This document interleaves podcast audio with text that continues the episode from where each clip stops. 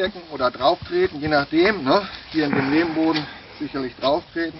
Dann fügt man die Pflanze so ein und dann sticht man dagegen und drückt es zu. Und dann kann man gegebenenfalls nochmal da reintreten. Und dann kann man das testen, indem man die Pflanze hier anfasst und ein wenig zieht. Und wenn sie nicht rausgeht, ist sie fest genug. Ja, aber wenn ihr sie mit zwei Fingern rausziehen könnt, müsst ihr nochmal nachtreten. Das ist ja total schief.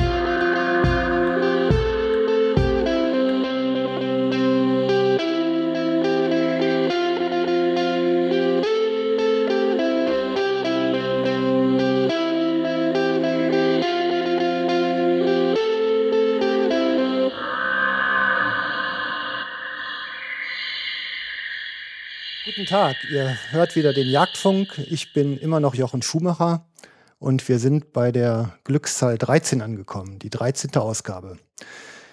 Als ich das allererste Mal auf eine Drückjagd kam, dann da standen da einige uniformierte Gestalten rum, die eindeutig anders waren als ich und meine Mitjäger. Und das waren die Förster. Und ich habe mich seitdem gefragt, was macht so ein Förster eigentlich den ganzen Tag? Mit welchen Problemen beschäftigt er sich?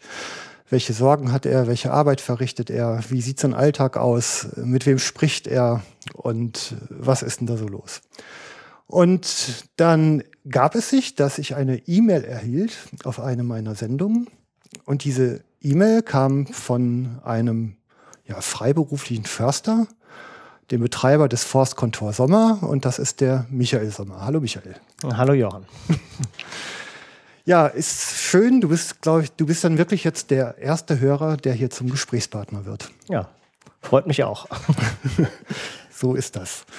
Ähm, wie ist denn dein Weg überhaupt so geworden? Also dein, wir haben ja gerade schön zusammen gegessen. Ich habe deine Eltern kennengelernt. Das ist auch mal eine ganz besondere Situation, so familiär empfangen zu werden. Dafür auch nochmal vielen Dank und ganz offiziell. Gerne. Ähm, da habe ich schon gelernt, dass du ähm, eigentlich gar keine jagdliche oder forstliche Prägung von zu Hause hast. Vielleicht erzählst du einfach mal ein bisschen so deine kleine Lebensgeschichte. Ähm, ja, das ist soweit alles richtig. Ich komme aus keinem Jäger und auch aus keinem Försterhaus. Ähm, bin auch im Ruhrgebiet groß geworden, ähm, bis es mich dann ins Sauerland verschlagen hat. Allerdings auch das wieder über Umwege. Ähm, bin allerdings von frühester Kindheit an passionierter Angler gewesen. Ähm, und ich glaube, dass das so der Einstieg war in das Thema Natur oder Naturerlebnis, ähm, vielleicht auch Naturnutzer. Und ähm, habe mir dann relativ zügig Gedanken darum gemacht, wie es mal beruflich werden soll. Und da war der Kindertraum Förster sehr schnell sehr konkret. Und dann habe ich dieses Ziel auch ja, ähm, sehr direkt weiterverfolgt. Ähm, im, Im Rahmen dieser Forstausbildung ist ja, was ich jetzt so gehört habe, der Jagdschein fast obligatorisch. Ne? Den macht so praktisch jeder oder ist er sogar Pflicht? Ähm, die jagdliche Ausbildung im Rahmen des Hochschul- oder Fachhochschulstudiums ähm, ist ja, Bestandteil ähm, des damals noch Diploms. Ähm, die Frage, ob man einen Jagdschein tatsächlich macht, ähm, stellt sich dann nur für diejenigen, die sich Gedanken darüber machen, in den Landesdienst zu gehen, beziehungsweise ähm, das Staatsexamen zu absolvieren, weil da der Jagdschein zwingende Voraussetzung für ist. Mhm. Ähm, bei mir war die Situation anders. Ich habe erst meinen Jagdschein gemacht, bevor ich Forstwirtschaft studiert habe. Also ich bin schon als Jäger und auch als ähm, anders geprägter Jäger zum Studium nach Göttingen gekommen, als die Kollegen, die dort erst sich mit dem Thema Jagd befassen durften oder auch teilweise mussten. Also ähm, anders als bei vielleicht manchem anderen Förster treibt dir das Thema Jagd die Leidenschaft in die Augen. Ne? Du bist so einer, oder? Äh, das ist so. Ich gehe gerne zur Jagd, ich gehe auch viel zur Jagd, ähm, genieße auch die Stunden draußen und äh, möchte die Jagd auf gar keinen Fall als nur Dienst betrachtet sehen oder als lästiges dienstliches äh, Übel, ähm, sondern das ist für mich eine Passion, die ich auch sehr intensiv auslebe. Auch international. Auch international. Was interessante Quervergleiche manchmal zulässt. Ne? ja. Okay, also ähm, Menschen, die über den Tellerrand blicken können, die habe ich ja immer gerne hier zwischen Kopfhörer und Mikrofon geklemmt. Jetzt kommt der Saft. Schauen wir mal, was rauskommt. Okay, ähm, wenn man sich mit Forst beschäftigt, gibt es ja, was ich jetzt so rausgefunden habe, drei unterschiedliche Disziplinen. Den Forstwirt, den Forstwissenschaftler und den Forsttechniker. Ähm, wie unterscheiden die sich denn so grob voneinander? Ähm, das ist eigentlich relativ einfach, wobei da fehlt fast noch einer dazwischen. Okay. Ähm, der Forstwirt ist der Waldarbeiter. Das ist ein Lehrberuf. Das ist ein Mensch, der gelernt hat, das soll nicht despektierlich klingen, ähm, ordnungsgemäß Bäume zu fällen und Bäume zu pflanzen und alles, was damit zu tun hat, an, an praktischen Arbeiten zu verrichten. Ähm, darauf gibt es dann eben noch den Forstwirtschaftsmeister, ähm, also Geselle und Meister, ganz normale Ausbildungsberufe. Äh, dann gibt es den Forstwissenschaftler. Ähm, das ist ein, äh, hieß früher Diplom-Forstwirt. Das ist jetzt etwas verwirrend. Ähm, Sehr gut, dass ich gefragt habe. Ja, ähm, das ist ein, äh, ein ähm, Universitätsabsolvent. Das mhm. hat früher, äh, gipfelte das in dem Abschluss als Diplom-Forstwirt. Das ist ein Mensch, der an einer Universität ähm, den Fachbereich Forstwissenschaft belegt hat und den erfolgreich studientechnisch okay. absolviert. Ja. Ähm, davor oder dazwischen gibt es noch de, damals den Diplom Forstingenieur, so ein Mensch wie ich, mhm. ähm, mit dem Klammerzusatz FH, also Fachhochschulstudium der Forstwirtschaft. Ja, mhm. das ist also, ähm, findet sich nachher wieder im Berufsleben ähm, der Waldarbeiter, der Forstwirt, darüber der Förster auf der Fläche, das ist der Diplom-Forstingenieur früher gewesen. Den gibt es jetzt nicht mehr. Das sind jetzt ja alles Bachelor- und Masterstudiengänge. Darüber der Forstamtsleiter oder Dezernatsleiter. Das ist dann der Diplom-Forstwirt oder Forstwissenschaftler. Mhm. Und dann hast du noch den Forsttechniker. Ähm, das sind Leute, die kein Hochschulstudium oder Fachhochschulstudium belegt haben, sondern die an einer forsttechnischen Schule so eine mittlere Beamtenlaufbahn eingeschlagen haben. Da ist es so eine mhm. Ausnahmeregelung. Ähm, das gibt es auch nur noch ganz wenige. Forsttechnikerschule ist, glaube ich, in Lohr nur noch eine, ähm, die ähm, ja für den technischen, praktischen Dienst so eine Mischung aus praktischen Waldarbeiter und Hilfsförster. Auch das soll nicht despektierlich klingen, aber diese Nische besetzen. Mhm. Also inhaltlich habe ich mal geguckt, ähm, wenn man die ganzen, den ganzen Themenzoo so sieht, den man sich in, im Rahmen eines solchen Studiums oder einer solchen Berufsausbildung aneignet, das ist ja gottgleich. Man erschafft eine Erde quasi mit allen ihren Zusammenhängen. Ne? Also so scheint es einem ein bisschen. Ich würde es eher als die eierlegende Wollmilchsau bezeichnen. okay, das ist jetzt nicht. Dann knipst den heiligen Schein wieder aus. ja. Alles ist gut. Ähm, also da gibt es jetzt ein Fach Waldbau zum Beispiel. Ähm, da traut man sich ja kaum nach zu fragen, weil das, das ist ja wahrscheinlich inhaltlich alleine schon ein abendfüllendes Programm. Oder? Das ist ein abendfüllendes Programm. Äh, das ist, da würde ich mal sagen, eine, eines der wesentlichen äh, Basenprogramme, äh, wo wir uns eben damit auseinandersetzen müssen, wie wir Wälder entwickeln, Wälder bauen oder umbauen oder neu bauen, ähm, um eben ja, ökologisch und ökonomisch gewisse Ziele zu erreichen, mhm. die auch stark differieren natürlich. Ja, da haben wir schon das erste Mal Zielsetzung. Ne? Das, oh ja. Da kommen wir, glaube ich, auch noch gleich tiefer drauf. Also Ökologie, Ökonomie gehören dazu, gerade schon erwähnt. Ähm, Randbereiche wahrscheinlich aus der Forsttechnik. Die Arbeitslehre, wie wie ich Arbeit überhaupt organisiere. Ich arbeite, ne? organisiere, überwache. Ja. Ja. Das Ökosystem Wald, das Zusammenleben dieser vielen Pflanzen- und Tierarten, die drin vorkommen.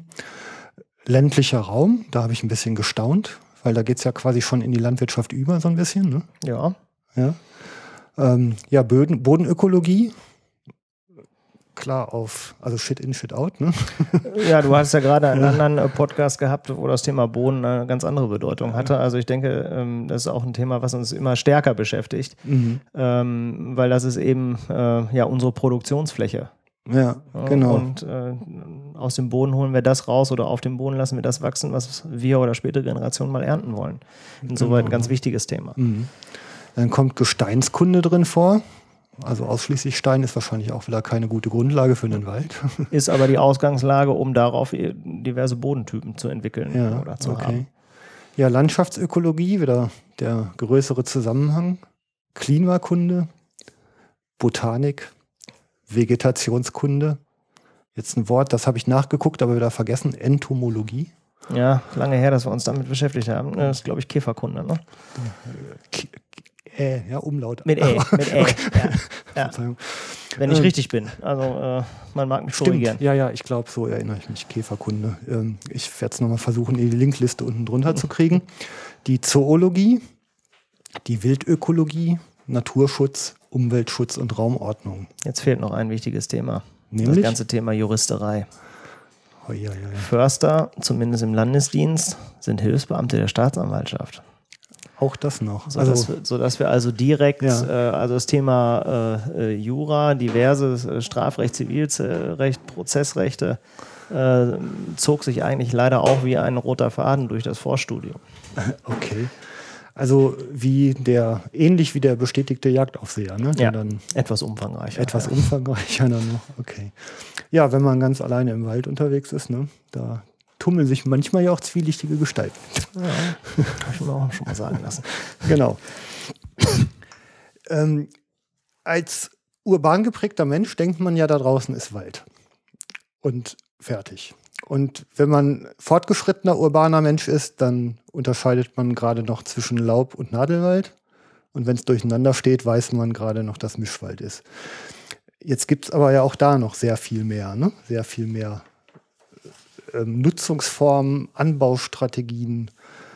Ähm, und wahrscheinlich hängt das ja auch wieder sehr stark zusammen mit den Gegebenheiten, die man vorfindet, wenn man da gestalterisch rangeht. Ne? So ist das. Also sicherlich die, die Frage der örtlichen Gegebenheiten äh, sind das Basisthema immer wieder. Das muss man sich immer wieder vor Augen führen.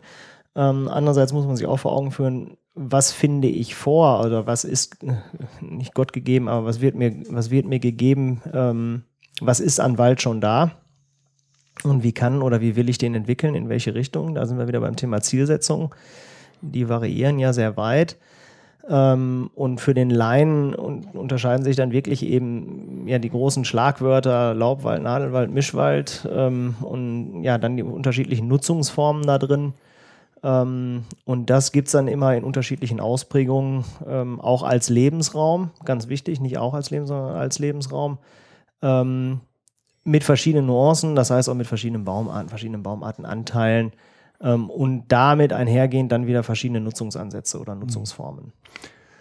Also eine Zahl, die mir durchs, äh, die mir mal zugeflogen ist, dass in Deutschland 97 Prozent des Waldes Wirtschaftswald ist. Also in irgendwie der einen oder anderen Form genutzt wird. So ist das.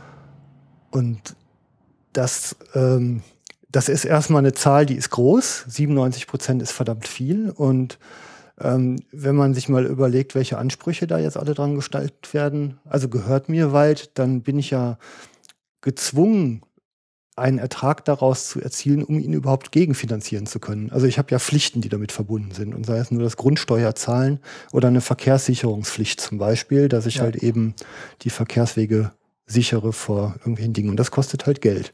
Also muss ich irgendeinen Ertrag rauszielen, um zumindest kostendeckend zu sein. Oder ich muss es mir leisten können, das eben nicht zu tun, das Geld woanders herzunehmen. Äh, Ja, da soll es Menschen geben, aber Die gibt es. naja, gut. Anderes Thema. Aber ähm, erstmal, wir haben einen Nutzungsanspruch. Und da ist ja, das kann man jetzt wahrscheinlich in sehr unterschiedlich ausgestalten. Oh ja. Ja. Also einer der Nutzungsformen zum Beispiel, die sehr alt hergebracht ist, ist das, was man Niederwald nennt. Ne? Ja. Also ich, die örtliche Bevölkerung geht mit der Hacke in den Wald und holt sich ihr Brennholz. Ja, in, in der ursprünglichen Niederwaldbewirtschaftung hier bei uns an der Grenze zum Siegerland ähm, noch ganz stark ausgeprägt. Äh, die klassische Haubergsnutzung war eine besondere oder eine intensive Form der Niederwaldbewirtschaftung. Niederwald heißt ja nichts anderes, als dass der Wald niedrig gehalten wurde. Ja. Ähm, man wollte keinen Hochwald haben, also keine ganz großen Bäume. Und ähm, bei einer früheren Form der Niederwaldbewirtschaftung, die es heutzutage nicht mehr in dieser Größenordnung gibt, ähm, wurde neben dem Holz der verschiedenen Baumarten zum Beispiel die Rinde der Eichen genutzt, um daraus mhm. Lohe zu gewinnen, um Leder zu gerben. Ähm, es wurde ähm, der Oberboden abgehackt oder abgeplackt und wurde in die Stelle gebracht als Einstreu. Mhm. Damit wurden diese Bo Böden künstlich verarmt. Deswegen findet man in den Haubergsbeständen jetzt diese großen Mengen ähm, an, an, Anzeigern für wirklich nährstoffarme Standorte, nämlich ähm, Heidekraut ähm, oder ähm, Heidelbeere. Ähm, man hat ähm, das Reisig der, der Birken genutzt, um daraus Besen zu binden.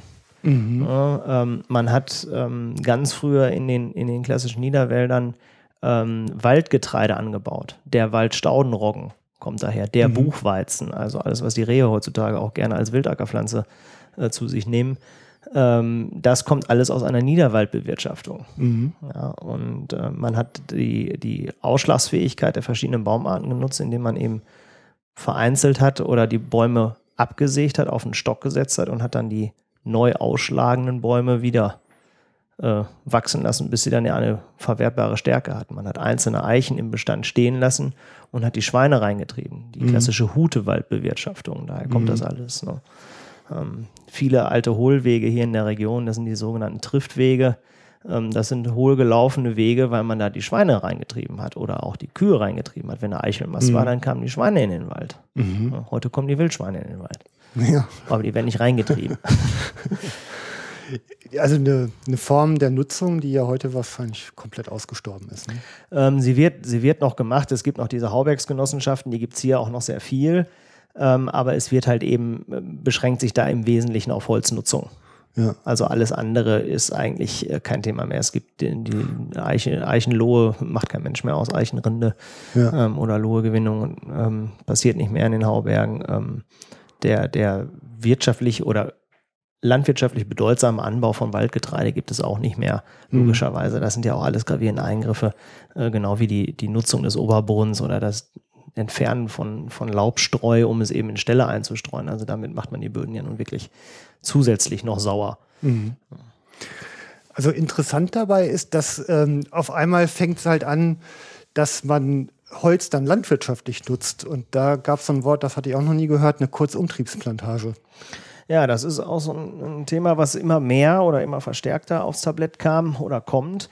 Ähm, nämlich, dass sich Leute dazu Gedanken gemacht haben, wie sie neben der kurzen Anbauphase von Weihnachtsbäumen, was ja auch hier im Sauerland ein großes Thema ist und nach Kyrill ein noch größeres Thema wurde, wir sehen ja mit großer Sorge die Änderung auch des Forstgesetzes diesbezüglich, ähm, dass eben Leute gesagt haben, welche Baumarten können wir zur Erzeugung von Energieholz, und da rede ich nicht von normalem Brandholz, sondern rede ich von Hackschnitzelproduktion für Großfeuerungsanlagen, können wir anbauen in einem fast industriellen oder landwirtschaftlichen Stil, ähm, welches wir später genauso, später heißt in drei bis fünf Jahren Umtriebszeit, äh, wieder nutzen können auf eine schon fast landwirtschaftliche Art. Ich sage jetzt mal der Mähdrescher für Holz. Ja.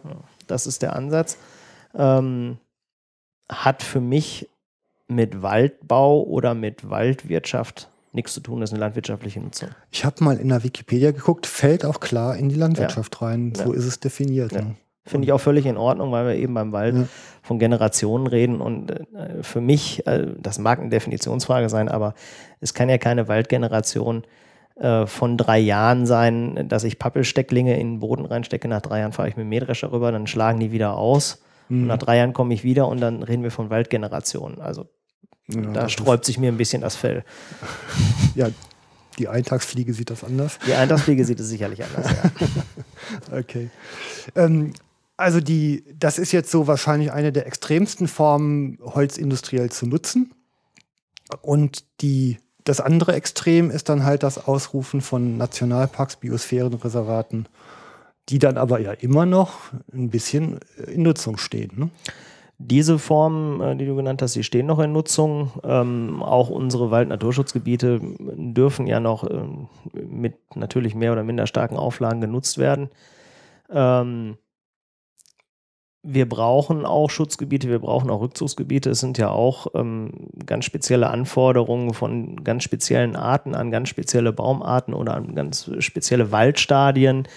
Ähm, nehmen wir mal ein plakatives Beispiel, den Hirschkäfer, der eben alte Eichen braucht, alte tote Eichen oder vermodernde Eichen braucht, sodass man also auch einen entsprechenden Anteil von Bäumen in die Zerfallsphase kommen lassen soll. Nehmen wir noch die Höhlenbrüter dazu und das, den Faden kann man sicherlich endlos spinnen. Ähm, wir wollen auch sicherlich nicht den letzten Quadratmeter noch mhm. äh, industrialisiert nutzen oder waldwirtschaftstechnisch ähm, extrem nutzen. Zumindest ist das nicht mein Anliegen. Ähm, wir bewirtschaften einen Lebensraum und wenn wir uns darüber bewusst sind ähm, und mit diesem Lebensraum arbeiten, ähm, dann glaube ich, kommen wir dieser immer wieder äh, angesprochenen Nachhaltigkeit sehr nahe. Und wir arbeiten oder wir leben in Waldbildern, die uns die vorherigen Generationen hinterlassen haben. Und ich glaube, da tun wir ganz gut dran, wenn wir die weiterentwickeln mhm. mit dem Blick in die Zukunft, mit einem Rückblick auf die Vergangenheit und vor allen Dingen mit einem Blick auf das, was uns die Umwelt so serviert. Also nachhaltig, äh, in, also ganz vereinfacht gesagt, heißt ja eigentlich, ich nehme nicht mehr raus, als nachwächst. Richtig. Und damit ist der Begriff eigentlich schon hinreichend erklärt. Damit ist der, würde ich sagen, hinreichend erklärt. Nachhaltig heißt ähm, nicht mehr rausnehmen, als nachwächst. Und für mich bedeutet das gleichzeitig auch, ohne dabei den Standort weiter zu verschlechtern. Ja, okay. Mhm. Weil meine ja. Produktionsfläche, das wäre, es wäre nicht nachhaltig, äh, wenn ich so nutze, auch mengenmäßig oder welchen Parameter man immer auch ansetzen will, äh, wenn ich so nutzen würde, dass ich damit meine Produktionsfläche auslaugen würde. Mhm. Also wenn ich gestalterisch an diesen Lebensraum rangehe, dann heißt es ja aber eigentlich immer, dass ich ähm, Regler verschiebe zugunsten der einen Art und zu Lasten einer anderen. Also ich äh, weiß jetzt im Moment bei weit kein konkretes Beispiel, deshalb bin ich ja hier. Aber ähm, ich, ich kann ja sicherlich nicht einen Wald bauen, der für alle gleichermaßen optimal ist, sondern irgendwie werde ich immer Kompromisse eingehen müssen. Ja, man muss Kompromisse eingehen und für mich als jemand, der nahezu ausschließlich im Privatwald arbeitet, äh, ist, der, ist eine wesentliche Kompromissgrundlage eben die Zielsetzung oder die Wünsche des Grundeigentümers. Mhm. Und äh, das muss man dann eben als Förster, als, als forstliche Fachkraft unter einen Hut bringen ähm, mit den eigenen Ansprüchen und mit den von der Umwelt ähm, und Umwelt im wahrsten Sinne des Wortes an einen herangetragenen Ansprüchen.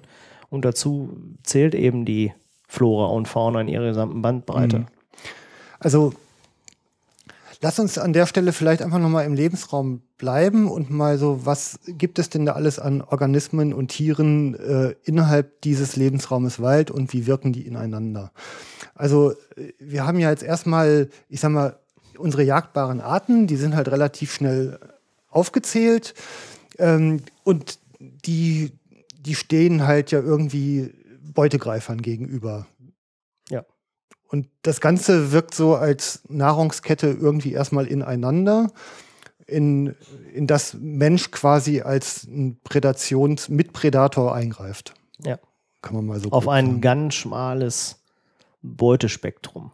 Auf ein vergleichsweise ja, also wenn, ja. man den, wenn man den Lebensraum Wald sieht mit, mit seinen Organismen da drin, von ganz klein bis ganz groß, dann ist der Prädator Mensch sicherlich einer, der ganz oben bei der Größe der Tiere ansetzt, die er mhm. nutzt, die er entnimmt, ähm, aber äh, von der Bandbreite her sicherlich nur ein, ja, im Prozentbereich mhm. tätig ist oder im Promillbereich ja. wahrscheinlich sogar nur.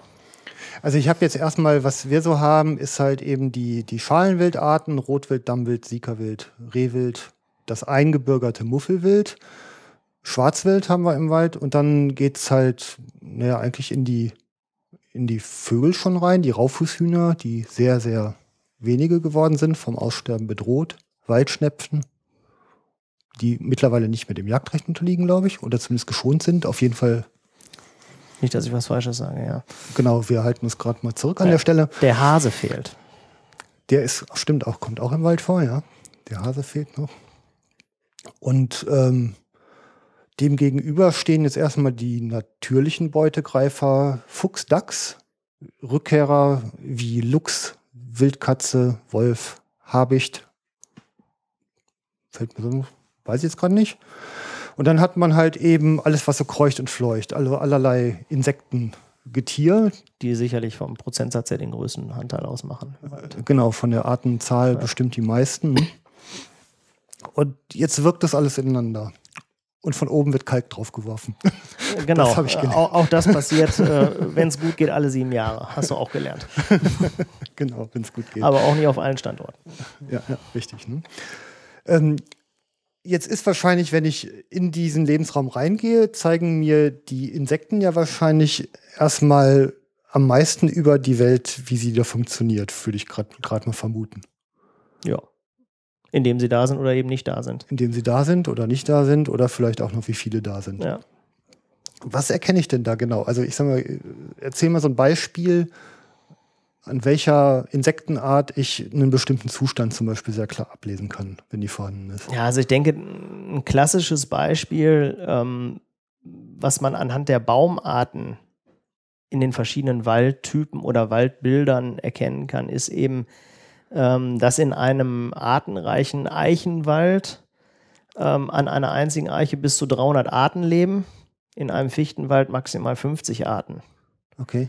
Äh, Ich denke, das ist eine relativ plakative Zahl, Ja.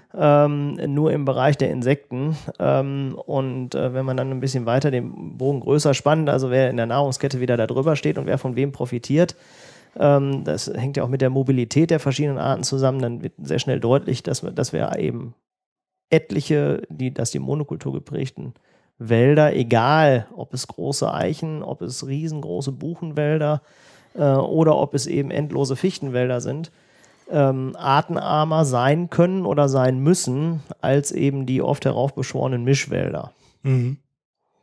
Ja, Okay. und dass ein, dass ein Mischwald mit, mit vielen Arten ähm, auch einen ganz anderen Lebensraum, ein ganz anderes Habitat für alle Arten, für die gesamte Bandbreite darstellt, ähm, faun faunistisch wie floristisch, ähm, dürfte, glaube ich, auch relativ klar sein. Also jetzt hat man ja nicht nur, ich sag mal, die, die in Anführungszeichen guten äh, Arten, man hat ja auch sowas wie einen Eichenprozessionsspinner zum Beispiel, den man irgendwie Den gar nicht so richtig will, Borkenkäfer. den bösen Borkenkäfer. Ja. Genau, kann man wahrscheinlich auch sagen, dass die Monokultur grundsätzlich mal anfälliger ist für Ja. Diese Art von Befall. Ja. Also ein gut durchmischter Wald ist stabiler gegen, gegen solche Schädlinge als eine Monokultur. bietet ja ganz andere, auch klimatische Verhältnisse. Und es, wenn man es auf den Punkt bringt, ist es eben so, wenn man sich einen großen Fichtenwald vorstellt, der aufgrund seiner Hanglage und seiner Exposition, ein südexponierter Hang, der jetzt im Frühjahr ähm, zur Trockenheit neigt, ähm, dass der wesentlich anfälliger ist und von sich auch schon geschwächter ist, um den Borkenkäfer dann mit leichteren Fraß auf größerer Fläche darstellt, äh, als es ein Mischwald mit eingesprengten Arten und ganz anderen Schattenverhältnissen tut und anderen Wurzelverhältnissen im Boden. Ähm, das ist auch einleuchtend, denke ich. Also wenn man jetzt dann noch die menschengemachten Einflüsse wie den sauren Regen, der mittlerweile nicht mehr so sehr in der Presse vorkommt, aber dessen Wirkungen immer noch spürbar sind, Klimaerwärmung, ich sag mal Stürm, Stürme, die sich durch diese klimatischen Veränderungen ergeben, dazu rechnet, dann ist das natürlich irgendwie ein, ein multifaktorielles System. Und ich meine dann auch noch so irgendwie Wirkungen von Wildtieren, die sich ja teilweise auch nicht ganz freiwillig im Wald aushalten. Also Rotwild ist ja So ist zum Beispiel ein Beispiel für einen Steppenbewohner, der sich nur aus kulturflüchtenden Gründen in die Wälder zurückzieht. Mann, da zerren sie alle drin rum, ne? Der Wald ist ein äh, hart umkämpftes Refugium für ganz viele Arten. Mhm. Und ganz oben stehen wir. Ja, und glauben, wir können es kontrollieren, ne? Können Ja, wir? Können wir? Ja, wir, ich glaube, wir können den Lebensraum können wir kontrollieren oder zumindest beeinflussen. Das, was wir nicht ähm, kalkulieren können oder nur beschränkt kalkulieren können, ist das, was, was wir in den, in den jüngsten Vergangenheit sehen, ähm, dass uns lokale Großschaderereignisse, sei es ein Kyrill 2007, äh, zuletzt das letzte große Sturmereignis, ähm, oder seien es lokale Windhosen, so wie im vergangenen Sommer ähm, hier im Sauerland, ganz begrenzt, ähm, auch nicht überall, aber eine Schneise der Verwüstung mit doch einigen tausend Festmetern. Ähm, das wird mehr und da haben wir keinen Einfluss drauf. Hm. Da haben wir keinen Einfluss drauf, da können wir nichts machen. Ähm, die Gelehrten, und ich bezeichne mich nicht als Gelehrter, aber die streiten ja heftig darüber, ähm, haben wir nun, eine, selbst die Diskussion um Klimaerwärmung, haben wir eine Klimaerwärmung, haben wir einen Klimawandel oder ist das einfach eine ähm, im Laufe der Jahrtausende folgende, weiß ich nicht, äh, Entwicklung?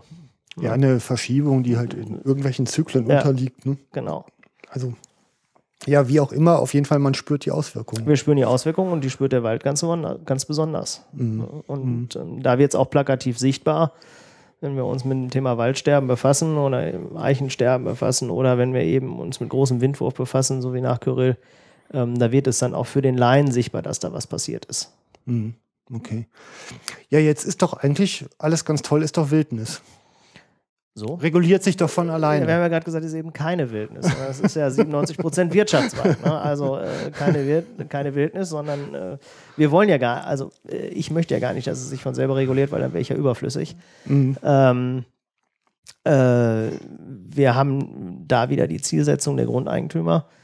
Ähm, und die, die sind sehr unterschiedlich, die sind auch sehr vielschichtig.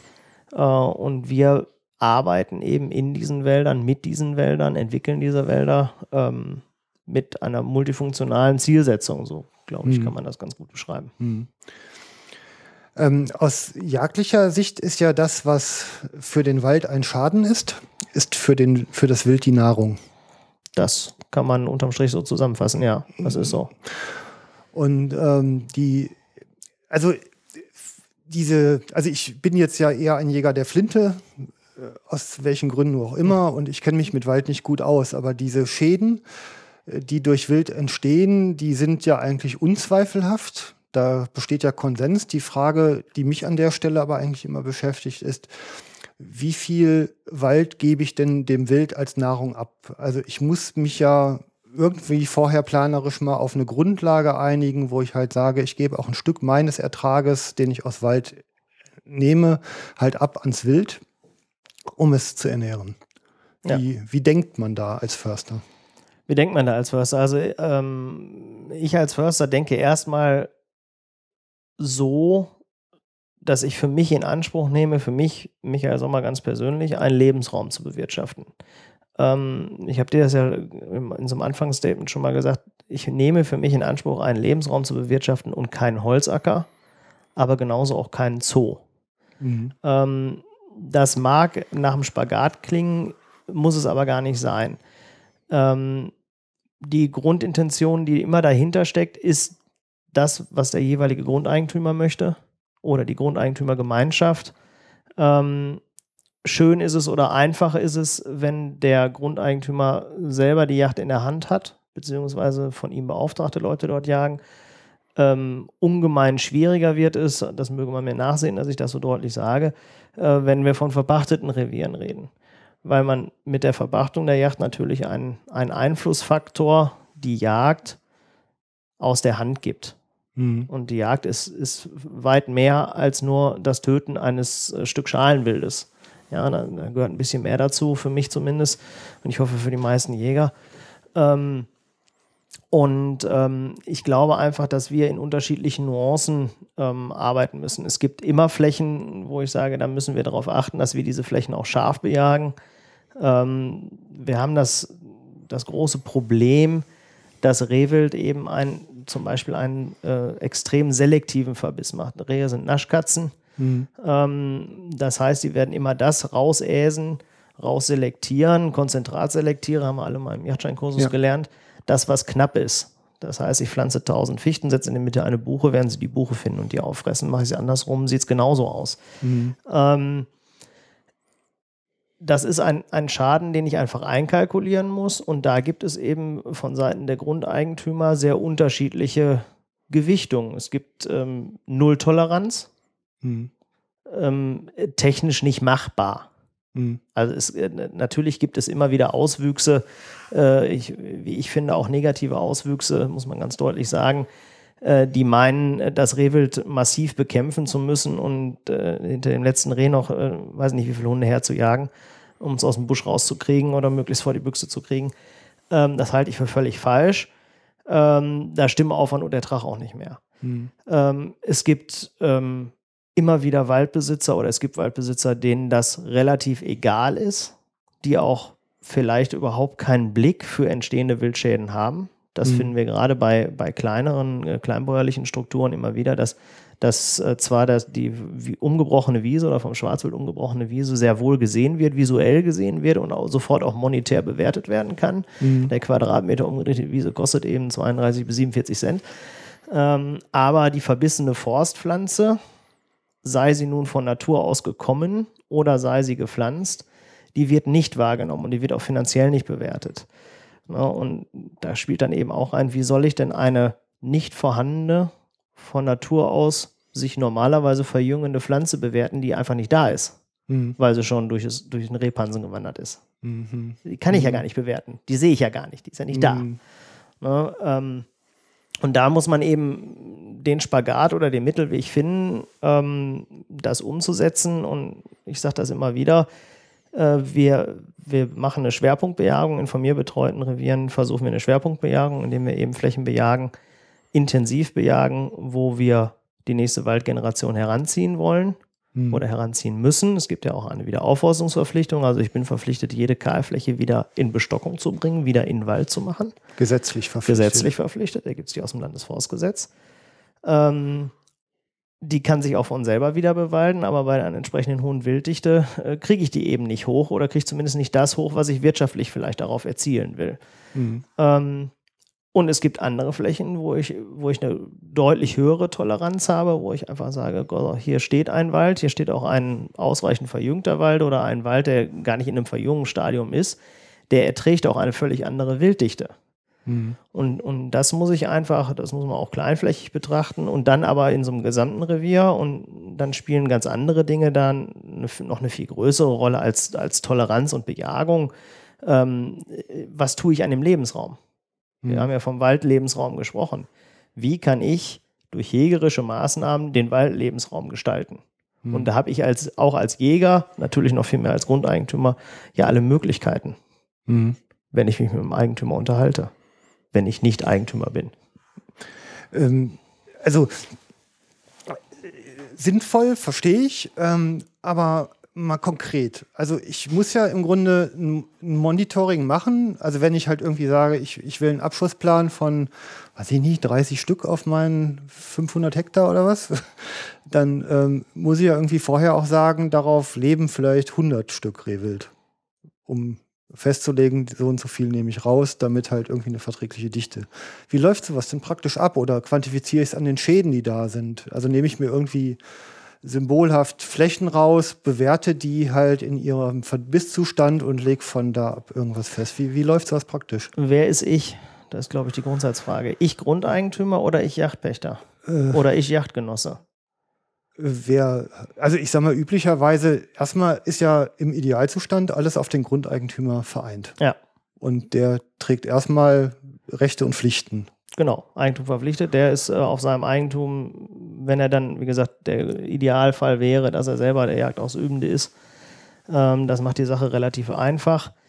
Ähm, dann wäre es wünschenswert, und das wird mehr, das kann ich zumindest äh, für Betriebe sagen, mit denen ich zu tun habe, dass sie in ihre Habitatstrukturen reingucken und diese Verbissaufnahmen machen oder eben erkennen, ähm, warum eine Kultur nicht aus dem Kreuz kommt. Warum wächst der Wald hier nicht, um es ganz plakativ zu sagen. Äh, wächst er nicht, weil der schon sechsmal vertrocknet ist, wächst er nicht, weil die Mäuse äh, sich so stark in dem Farnkraut vermehrt haben, dass sie einfach alles auffressen. Äh, wächst er nicht, weil äh, Schalenwildarten sich daran gütig tun oder gibt es andere Gründe? Gibt, Mhm. Da gibt es ja immer, äh, kommt ja vieles zusammen. Ähm, So, das, das ist der eine Faktor. Ähm, das wäre, wie gesagt, für mich wäre es wünschenswert, wenn das so laufen würde. Ähm, wie gesagt, es wird mehr. In den üblichen Fällen ist es so, dass das über Generationen den Abschussplan schon immer so gegeben hat, auch Okay. in, in Art und Umfang. Und äh, Rehe wachsen ja auch nicht äh, äh, in den Himmel, sondern die wachsen vom Wald oder von dem Lebensraum, in dem sie leben. Ähm, und dann hat man das, ich will nicht sagen fortgeschrieben, aber ich glaube, dass in vielen Fällen man dem Habitat, dem Lebensraum zu wenig Aufmerksamkeit gegeben hat. Mhm. Ja, und ähm, so einschneidende Veränderungen, wie wir sie hier im, im Sauerland nach Kyrill erlebt haben, ähm, das müssen, müssen die Leute erstmal realisieren. Die Leute heißt Grundeigentümer wie auch Jagdausübende, ähm, was dort in dem Habitat passiert ist. Dass eben aus, aus tristen Monokulturen, Fichtenwäldern mit zum Teil nur brauner Nadelstreu unten drunter, wenn man Glück hat, ein bisschen Naturverjüngung, ähm, pH-Wert 3,7, ähm, über Nacht blühende Landschaften geworden sind, die für die Schalenwildarten, zumindest für die wiederkommenden äh, Schalenwildarten in den ersten drei, fünf, sieben Jahren eine solche Biotop- oder Lebensraumverbesserung mit sich brachten, mit Deckung, Einstand, Esung auf gleicher Fläche, ähm, dass da auf einmal Dinge passieren oder auch Populationsentwicklungen passieren, die wir so gar nicht für möglich gehalten haben. Ne, Das Ganze kippt jetzt, äh, ändert sich jetzt. Jetzt sind äh, in vielen Bereichen die Kyrillflächen so hoch, so groß, ähm, dass die aus dem ESA wachsen können oder aus dem ESA gewachsen sind. Und die entwickeln sich jetzt zu Schwarzwildanständen. Also da, ist eine Dynamik drin, Lebensraumdynamik. Also es klingt, als äh, wäre, also ich meine, öffentlich nimmt man immer so irgendwie so eine stabile Meinung äh, ein. Ne? Also man nimmt die so wahr. So muss es sein, weil so ist richtig. Die Wahrheit scheint aber zu sein, dass man mitten in einer Lernkurve steckt und auf dieser, also eigentlich nicht nur mittendrin, sondern eher am Anfang. So hört sich's fast an. Ne? Also dass diese Wechselwirkungen eigentlich noch alle gar nicht ganz klar sind. Also ich glaube, dass wir in vielen Fällen unterschätzen, ähm, was gerade durch solche Lebensraumveränderungen ähm, auch in kleinen Strukturen passiert. Hm. Und da ist sicherlich eine Schalenwildentwicklung, egal in welche Richtung oder auch, auch Wanderungsbewegungen, auf einmal entdeckt das Schwarzwild Reviere, wo es vorher nicht gewesen ist, weil es eben durch diese äh, schachbrettartigen äh, Kyrillflächen äh, Wanderungskorridore eröffnet be bekommt, die es vorher nicht hatte. Ähm, das das ist, nur die, ist nur die Spitze des Eisberges. Also das zieht ja ein ganzes Artenspektrum hinter sich von Arten, von denen wir Jäger gar nicht äh, reden oder an die wir auch überhaupt nicht denken. Hm. Ja. Und ich glaube, dass wir da schon permanent einem Lernprozess ähm, äh, unterliegen. Und also ich zumindest äh, genieße das auch, dass ich da äh, nicht dümmer werde äh, und eben in der Bewirtschaftung auch solcher Flächen, in der ganzheitlichen Bewirtschaftung, wie gesagt, Lebensraumbewirtschaftung, ähm, mich, mich auch permanent entwickeln muss. Mhm. Also diese, ähm, ich sag mal, diese unterschiedlichen Rollen. Ich ähm, bin erstmal Grundeigentümer und jetzt nehmen wir, also wir haben es vorhin mal auf eine Person konzentriert. Das wäre ja, dann spricht man immer am leichtesten mit sich selbst. Ja. Ne? Ähm, und jetzt verteilen wir es mal auf unterschiedliche Rollen. Ähm, die, die Kompetenzen, die bei Grundeigentümer, äh, Forstbetreuer und Jäger vorhanden sein müssen, damit die gut miteinander reden können. Wie, wie, würdest, wie wäre da so deine Zielvorstellung? Wie würdest du das wünschen? Meine Zielvorstellung wäre eine offene Kommunikation auf Augenhöhe. Und das heißt, dass, dass die, alle Parteien, die du genannt hast, aufeinander zugehen ähm, und sich auch abgleichen. Ähm, und dass die, die Nutznießer oder die, die Lebensraumnutzenden, in diesem Falle die Jäger, ähm, realisieren, dass sie die Jagd, und das sehe man mir nach, aber das ist, ist meine Sicht auf, auf die Jagd insgesamt, dass die Jagd ein Werkzeug ist, genau wie die Fischerei, um die Ansprüche des Grundeigentums umzusetzen. Jagd ist kein Selbstzweck. Das ist, das ist mein, mein Grundverständnis von Jagd. Dann, vielleicht sehen das andere Leute anders, aber ich glaube eben, ähm, dass, der, dass der Grundeigentümer derjenige ist, der unterm Strich das Sagen auf der Fläche hat und dass, wenn wir, die, wir als Jäger nicht die Rückendeckung des Grundeigentümers haben, dann auch Gefahr laufen, dass die Jagd äh, selbst in Frage gestellt wird. Mhm. Denn die Jagd ist nun mal ans Eigentum gebunden. So ist nun mal das Jagdrecht in Deutschland und auch in vielen anderen Ländern. Und ähm, da ist es eben so, dass ich als Jäger gut beraten bin, zu wissen, nicht nur zu ahnen, was möchte der Grundeigentümer oder was sind die, was bezweckt der Grundeigentümer damit, dass er mich seine Flächen bejagen lässt? Ähm, ja, also ich finde das sehr gut nachvollziehbar, wo ich manchmal, ich sag mal eben drüber nach, ich nenne es ja manchmal die Jagd ganz gerne ein kostenpflichtiges Ehrenamt. Mhm. Und ähm, ich meine, man kann jetzt auch andersrum, man erbringt ja im Grunde als Jäger eine Dienstleistung für den, für den Grundeigentümer. Richtig. Also dem ist eigentlich auch nichts hinzuzufügen. Ähm, ja, sagen wir mal so, ähm, das selbst, also man hat, man läuft ja als Jäger auch ein bisschen mit Selbstwertgefühl durch die Gegend. Und ähm, an der Stelle rutscht es dann halt manchmal auch irgendwie in dieses Gefühl, als Schädlingsbekämpfer tätig zu sein, was manche treibt. Und dafür auch noch Geld bezahlen zu müssen. Also diese Extreme, die, die reißen ja manchmal auch ein wenig an der Seele. Da bin ich auch bei dir. Ähm, ich fände es auch sehr schade, wenn wir, wir Jäger uns als reine Schädlingsbekämpfer titulieren würden, begreifen würden oder auch degradieren lassen würden. Das fände ich wirklich schade. Ähm, Yacht ist ja viel mehr. Äh, viel mehr als den Finger krumm machen, um, um irgendwelche äh, bösen, verbeißenden oder äh, schälenden Tierarten ins Jenseits zu befördern. Ähm, ähm, es ist ein Lebensraum Bewirtschaftung, ähm, in dem ich mich auf einige wenige Arten als Jäger hinter der Büchse oder hinter der Flinte beschränke. Mhm. Das ergibt sich aus den gesetzlichen Bestimmungen. Ich glaube aber, dass der Grundeigentümer der einzige Schlüssel zum Erfolg ist. Mhm. Weil wenn mir der Grundeigentümer als derjenige, an dessen Grund und Boden das Jagdrecht in Deutschland gebunden ist, als derjenige Fürsprecher wegbricht, mhm. mit welcher Legitimation möchte ich dann noch zur Jagd gehen? Das ja, das ist zweifellos richtig. Ne? Das ist also eine, eine, ganz grundlegende Frage. Also, und die Legitimation äh, ist eben die Aussage des Grundeigentümers, ich wünsche eine Bejahung der Flächen. Also wir haben ja nun das Urteil vom Europäischen Gerichtshof, ähm, dass, dass es mir sogar freigestellt wird zu sagen, natürlich alles mit Auflagen und nicht so ganz einfach und plakativ, wie ich das jetzt ausdrücke. Aber ich könnte als Grundeigentümer auch sagen, ich kann das mit meinem Gewissen nicht vereinbaren, dass meine Flächen bejagt werden, also bleibt ihr mal schön weg. Ja, da habe ich ja schon diese, diese Spitze da drin. Mhm. Ähm, insoweit glaube ich, der Grundeigentümer ist der Schlüssel. Und wenn mir dieser Fürsprecher als der Einzige wegbricht, dann verliere ich über Nacht meinen Anspruch zu jagen. Mhm. So, also sind wir wieder bei der Frage, die du vorher gestellt hast, nämlich, was wünsche ich mir? Die Begegnung auf Augenhöhe zwischen den beteiligten Parteien, das Aufeinander zugehen und das auch versuchen, mit den Augen des anderen zu begreifen. Gerade wir sprechen jetzt von Wald, im Feld ist es aber nicht viel anders ähm, dass wir in einem Lebensraum jagen dürfen, dass ich in einem Lebensraum arbeiten darf, der einem privaten Eigentümer gehört, der wiederum ganz verschiedene oder ganz diffizile Zielsetzungen und Wünsche an sein Grundeigentum verfolgt. Mhm.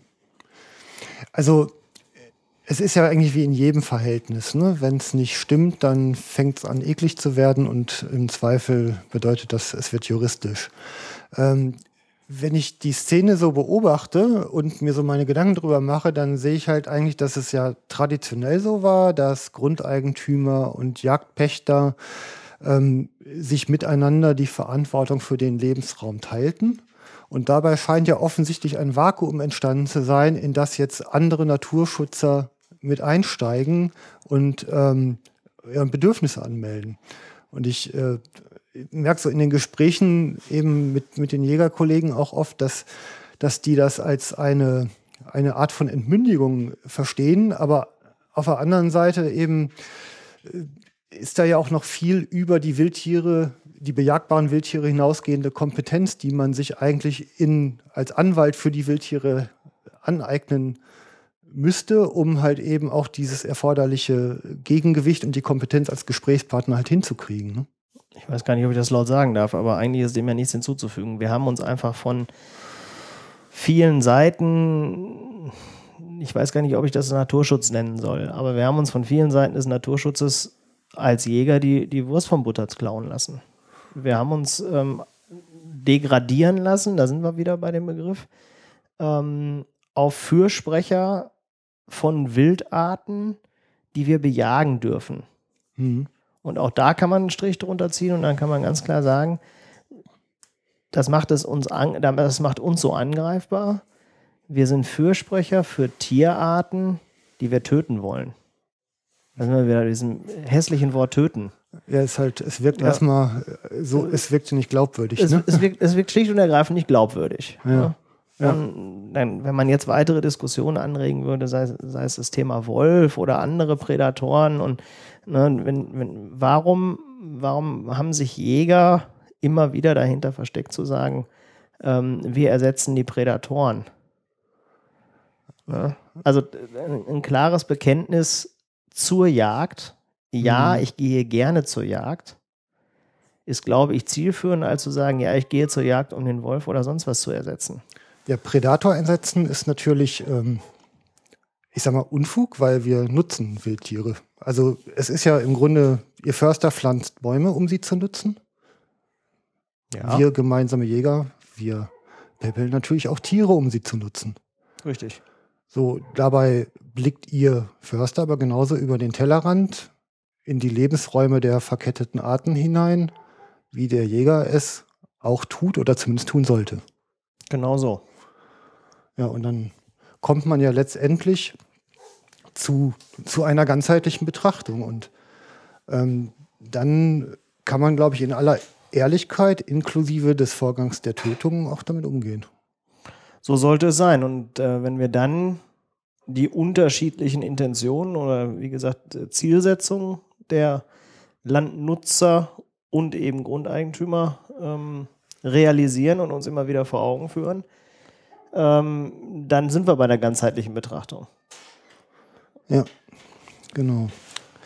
Also dann, ähm, dann werden sicherlich auch die, ich sag mal, diese Vakuumbereiche halt irgendwie äh, sinnvoll ausgefüllt. Und ähm, ich meine, der Anspruch, immer mit endgültigen Wahrheiten unterwegs zu sein, ist ja meistens etwas sehr Gefährliches. Ne? Das ist sehr gefährlich und macht dann auch sehr angreifbar. Ja.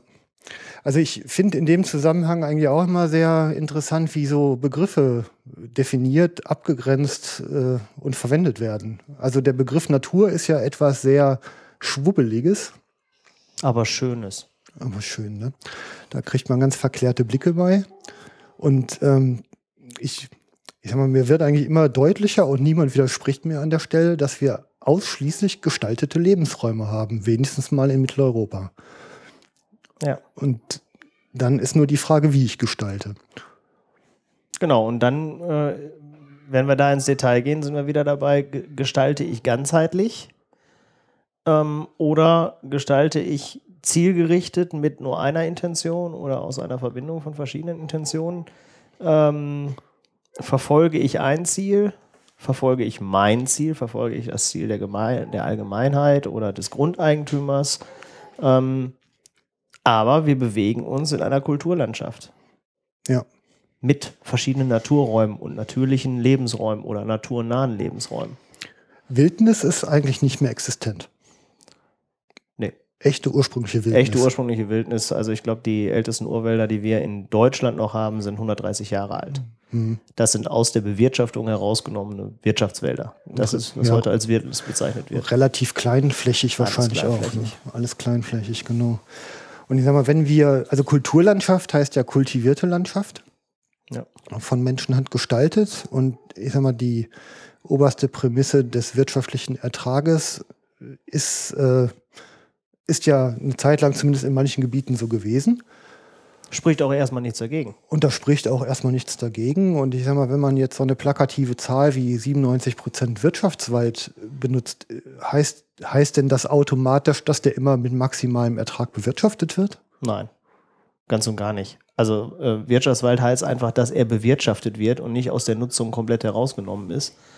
Ähm, und wir arbeiten schon, also erstens ähm, gibt es ja verschiedene Schutzkategorien, die uns schon mal per se auferlegt sind, Kraftgesetzes. Ja. Von Landschaftsschutzgebieten, äh, ich glaube, fast jede Waldfläche, in, in, zumindest in Nordrhein-Westfalen, liegt im Landschaftsschutzgebiet. Ein unerheblicher Anteil liegt in Naturschutzgebieten, wo wir schon Auflagen haben. Dazu kommen die sogenannten Wildnisgebiete, Naturparke und, und, und, und, und. Ähm, und ähm, dazu kommen dann eben standortlich ähm, bedingte Einschränkungen in der Nutzung. Fängt es mit Steillagen an, fängt es mit Befahrbarkeit an, äh, fängt es damit an, dass da der Eigentümer erkennt, da wächst in Anführungszeichen sowieso nichts drauf. Nichts heißt in den meisten Fällen dann eben nichts wirtschaftlich Verwertbares, ähm, sodass man dann also auch auf Extremstandorten auf eine Nutzung verzichtet.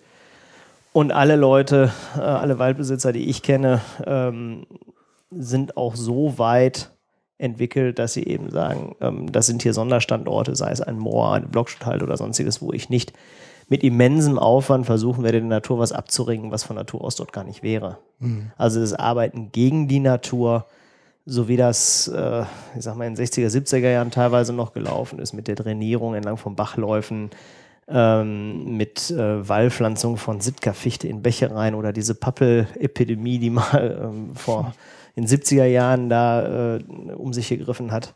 Ähm, davon ist man, glaube ich, inzwischen ab. Mhm. Ja. Ja, zu guten Gründen. Also ich finde, es ist immer so, es, es, wirkt ja sehr heterogen. Also ich meine, ich komme jetzt nochmal auf die 97 Prozent und ich, also wenn ich dir so zuhöre, könnte ich glatt auf die Idee kommen, dass in den 97 Prozent ja auch ein großer Anteil bewirtschafteter Fläche steckt, der ich sag mal, schon annähernd so viel Artenvielfalt beherbergt, wie es die drei Prozent sogenannter Urwälder tun. Oder das, zumindest in die Richtung geht. Das traue ich, mich, trau ich mich nicht zu verifizieren, aber traue ich auch nicht äh, zu widersprechen. Denn ähm, natürlich, in jedem Betrieb, den ich vor Augen habe, ist es so, dass es Ecken gibt, mehr oder minder groß, die man eben einer wie auch immer gearteten natürlichen Entwicklung überlässt. Mhm. Also Beispiel, dass man äh, Fichte aus Bachläufen sukzessive herausnimmt oder die Sitka-Fichte versucht äh, entzunutzen und zu entnehmen.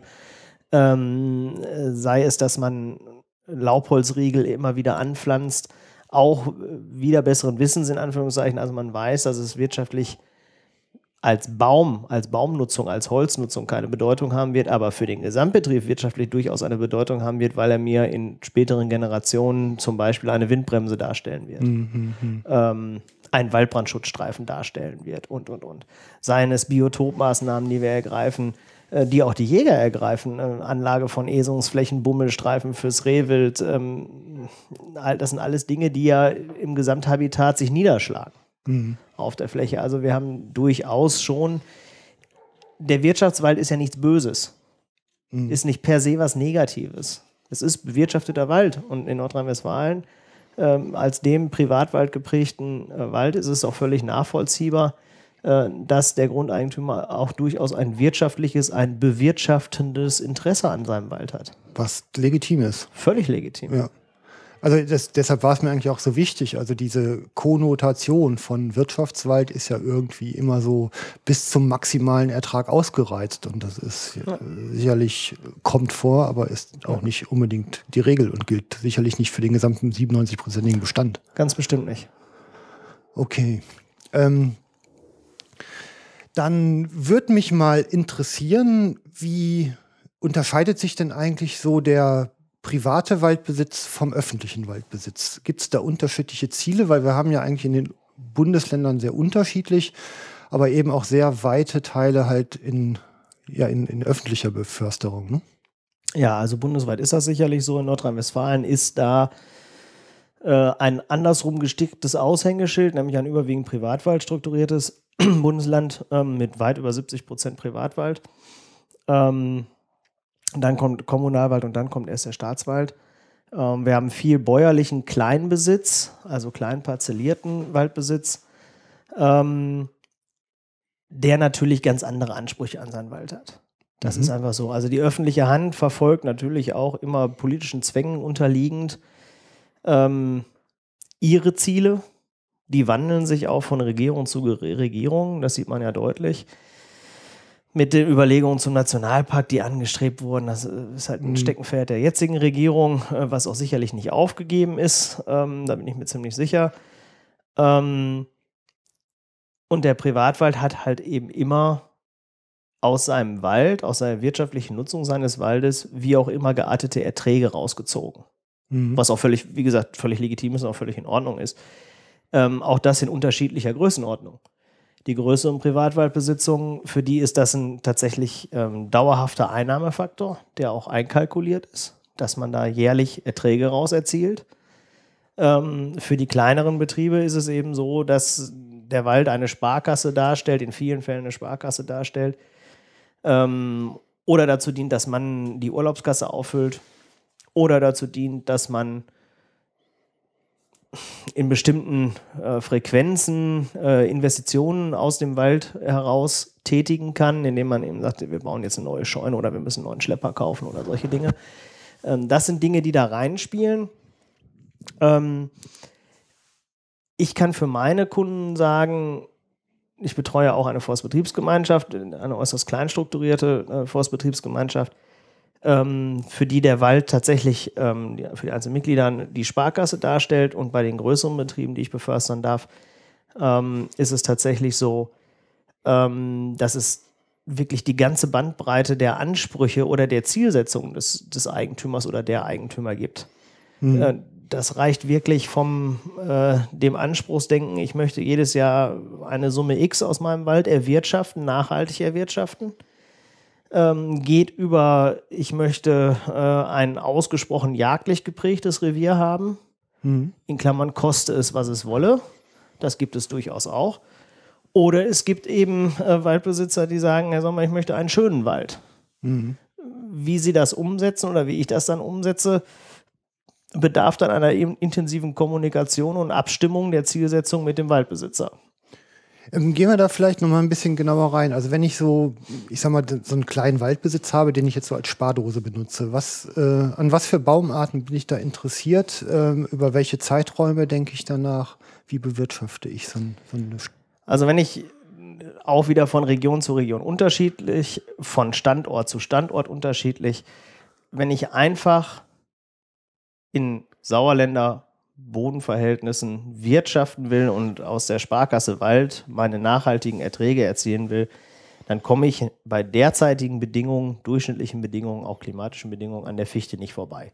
Mhm. Oder sagen wir es anders, ich komme an Nadelbäumen nicht vorbei. Fichte, Lärche, neuere, in Anführungszeichen neuere Baumarten wie die Douglasie ähm, sind dann die Baumarten der Wahl, weil sie eben entsprechend schnell wachsen. Vielleicht nehmen wir noch die Tanne mit dazu. Ähm, und weil wir eben äh, eine nadelholzgeprägte Sägeindustrie in Nordrhein-Westfalen haben. Also der Begriff, die Fichte ist der Brotbaum des Sauerlandes, kommt ja nicht von ungefähr, mhm. sondern das ist einfach, wo man sagen kann, im Alter 25 beginnend, also nach 25 Jahren, erziele ich die ersten positiven Erträge aus meinen Fichtenwäldern. Okay. Und dann nehme ich so eine Anpflanzung dann so vor, dass ich in gewissen Rhythmen immer wieder einzelne Flächen ernten kann, also dass ich so ja, das wäre, Oder das ist der frühere Gedanke gewesen, dass man eben äh, einen ideal, ideellen Altersklassenaufbau hat, indem man dann eben abnutzt. Jetzt sind wir, bewegen uns ja schon seit Jahrzehnten eigentlich im, im Dauerwaldgedanken, wo wir einfach sagen, wir nutzen auf ganzer Fläche in allen Altersklassen, in allen Baumarten durch und setzen darauf, dass wir entsprechende Lichtverhältnisse am Boden schaffen, die zum einen für eine Streuzersetzung sorgen, für eine Bodengare sorgen, dass die dann auf den Boden fallenden Samen bei den entsprechenden Lichtverhältnissen dann sich von selber zum Keimen bringen oder dann eben anfangen zu keimen und die nächste Waldgeneration von selbst natürlich herankommt, die sogenannte Naturverjüngung. Okay. Und dann sind wir dabei, dass wir wieder ein Habitat bewirtschaften, einen Lebensraum bewirtschaften, wo wir eben sehen müssen, dass diese dann aufkommende Naturverjüngung auf der Fläche verteilte Verjüngungshorst, das muss ja nicht aus einem Guss sein, sondern es darf ja durchaus strukturiert, vielschichtig und auch räumlich unterbrochen sein, ein, ein, eine Lebensraumverbesserung darstellt, eine ganz klare Lebensraumverbesserung, äh, weil es eben Deckung gibt, weil es vermehrt äh, Esung gibt. Ähm, jede, jede Licht am Boden, jede Streuumsetzung sorgt dafür, dass mehr ähm, ähm, Wachstum auf dem Boden passiert, Gräser, Kräuter. Und dann haben wir den Einflussfaktor des Wildes wieder auf der Fläche drauf. Mhm. Und dann drehen wir uns wieder da, wenn ich Bestände habe, die von der Altersklasse und vom Belichtungsgrad her und vom Bodenzustand her passen, wo ich sage, das wär, ist jetzt das Alter, hier müsste jetzt Verjüngung kommen oder sollte Verjüngung kommen. die, die äußeren Verhältnisse sind optimal, dann kann der Faktor Wild ein Einflusskriterium sein oder er ist ein Einflusskriterium, sodass ich sage, Mensch, warum kommt denn hier jetzt nichts hoch? Mhm. Das sehe ich ja dann auch, wenn ich sehenden Auges durch den Wald gehe. Dann fällt es mir eben auf, oh, die Verjüngung ist ja da, die kleinen Fichtenzahnbürsten sind aus dem Boden gekommen, aber sie werden eben, sobald sie eine bestimmte Höhe erreicht haben, vom Wild stark verbissen. Mhm. Oder eben nicht. Mhm. Ne? Und da ist es auch wieder der Schulterschluss mit meinen Jagdausübenden auf der Fläche zu sagen, wir haben jetzt das Ziel, auf dieser Fläche die Naturverjüngung an Gang zu bringen, die mittelfristig auch eine Lebensraumverbesserung, eine Habitatverbesserung für alle Tierarten und auch für die Wildarten mit sich bringt. Liebe Jäger, tragt jetzt dafür Sorge oder liebe Jagenden, tragt jetzt dafür Sorge, dass wir das auch entsprechend an Gang bringen. Hm, Okay. Ähm, man, wenn ich so aus dem Auto fahrend manchmal durch, durch Wälder komme, dann sieht man so irgendwie die großen Bäume so, und dann so bis so halbe Höhe, so eine, wie so eine zweite Schicht an Verjüngung, die so hochkommt. Also sieht eigentlich aus, als wenn da so zwei Generationen heranwachsen. Wenn es gut gepflegt ist, sieht das sehr harmonisch aus. Dann wird es vermutlich auch im Wesentlichen eine, eine Kunstverjüngung, also eine, eine Anpflanzung unter dem bestehenden Altschirm Okay. sein, ein sogenannter Voranbau, wo man die zweite Waldgeneration aktiv schon auf die Fläche bringt. Auch das kann man mit verschiedener Zielsetzung machen, entweder um einen Baumartenwechsel Mhm. herbeizuführen ähm, oder eben, weil von Natur aus nichts kommt. Mhm. Ist durchaus möglich, dass man einfach sagt, die, die Bäume bringen uns nicht genug Samen oder bringen uns nicht die Samen, die wir haben wollen. Also bringen wir eine andere Baumart rein oder bringen irgendeine Baumart ein, die eben äh, vom Standort her passt. Oder die uns wirtschaftlich in die Zielsetzung passt. Mhm. Und das ergibt dann eben diese Zweischichtbestände. Ähm, die, die Holzernte an der Stelle stellt doch dann aber ganz andere Herausforderungen, Ja. weil ich muss ja im Grunde die nachfolgende Generation beim Fällen der alten Generation Möglichst schonen. möglichst schonen. Möglichst schonen. Also beamen wäre die wichtige. Das wäre die Wahl der Waffen. Soweit sind wir noch nicht. Ich würde mir persönlich das Beamen sehr herbeiwünschen. Das würde unsere Arbeit wesentlich effektiver machen. Aber soweit sind wir noch nicht. äh, Und das klappt auch beim Bäumefällen nicht. Aber es, das sind eben dann Arbeiten, äh, wo gut ausgebildetes Personal äh, zum Einsatz kommt, in Kombination mit entsprechenden Maschinen und Felltechniken. Mhm. Ähm, mit einer entsprechenden Vorbereitung auch durch fachkundiges Forstpersonal. Mhm. Also indem ich zum Beispiel einzelnen Bäumen die genaue Richtung vorgebe, in die die gefällt werden sollen. Eben aus der Naturverjüngung oder aus der Anpflanzung heraus oder auf irgendwelche freigelassenen Wurfräume, wo sich die Kronen vorkonzentrieren dürfen, wo keine Verjüngung steht oder wenig Verjüngung steht. Verjüngung oder eine, eine gefällte Krone in der Verjüngung kann durchaus übrigens auch ein Schutz sein vor übermäßigen Wildverbiss, äh, weil Rehe zum Beispiel in so trockenen Kronen ungern rumstarksen. Das mögen die nicht. Ne? Die Sauen stecken sich zwar da drin, aber Rehwild kann da durchaus vorbleiben. Also es gibt durchaus diese, diese Schutzmaßnahme, dass man einfach durch Reisig in einer Neuanpflanzung das Wild ein bisschen von den Pflanzen fernhalten kann. Okay, also quasi so eine Art Naturgatterung ist das, ne? Ja. So das gleiche in Grün. Wir sehen es ja immer in, in, in den monotonen Nadelholzschlägen, wenn Maschineneinsätze, also Harvester-Einsätze, Ernteverfahren gelaufen sind, ähm, dass sich in, in, in Hochwildrevieren, wo Dammwild oder Rotwild vorkommt, das Wild relativ schnell an diese Störungen einstellt. Es ist keine Störung, weil es eine kalkulierbare Beunruhigung ist.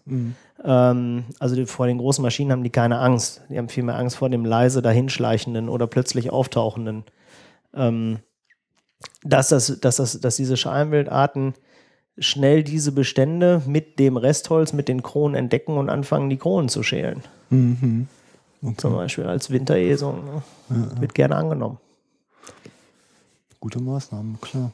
Und bringt wieder Licht in die Bestände. Jede Durchforstung bringt Licht in die Bestände, also passiert was am Boden, was durchweg positiv ist. Licht am Boden, das kann immer nur gut sein. Ja. Ähm, sorgt dafür, dass die anderen Bäume stabil erwachsen können und bringt dem Waldbesitzer noch Geld in die Tasche. Also damit habe ich eigentlich alles richtig gemacht. Glückwunsch. Bemühe mich. Also im Vorgespräch sagtest du ja, deine, deine Herzenskunden sind die, die einen schönen Wald haben wollen. Ja, das sind meine Herzenskunden, äh, weil da ist eben mein gesamtes Geschick gefordert.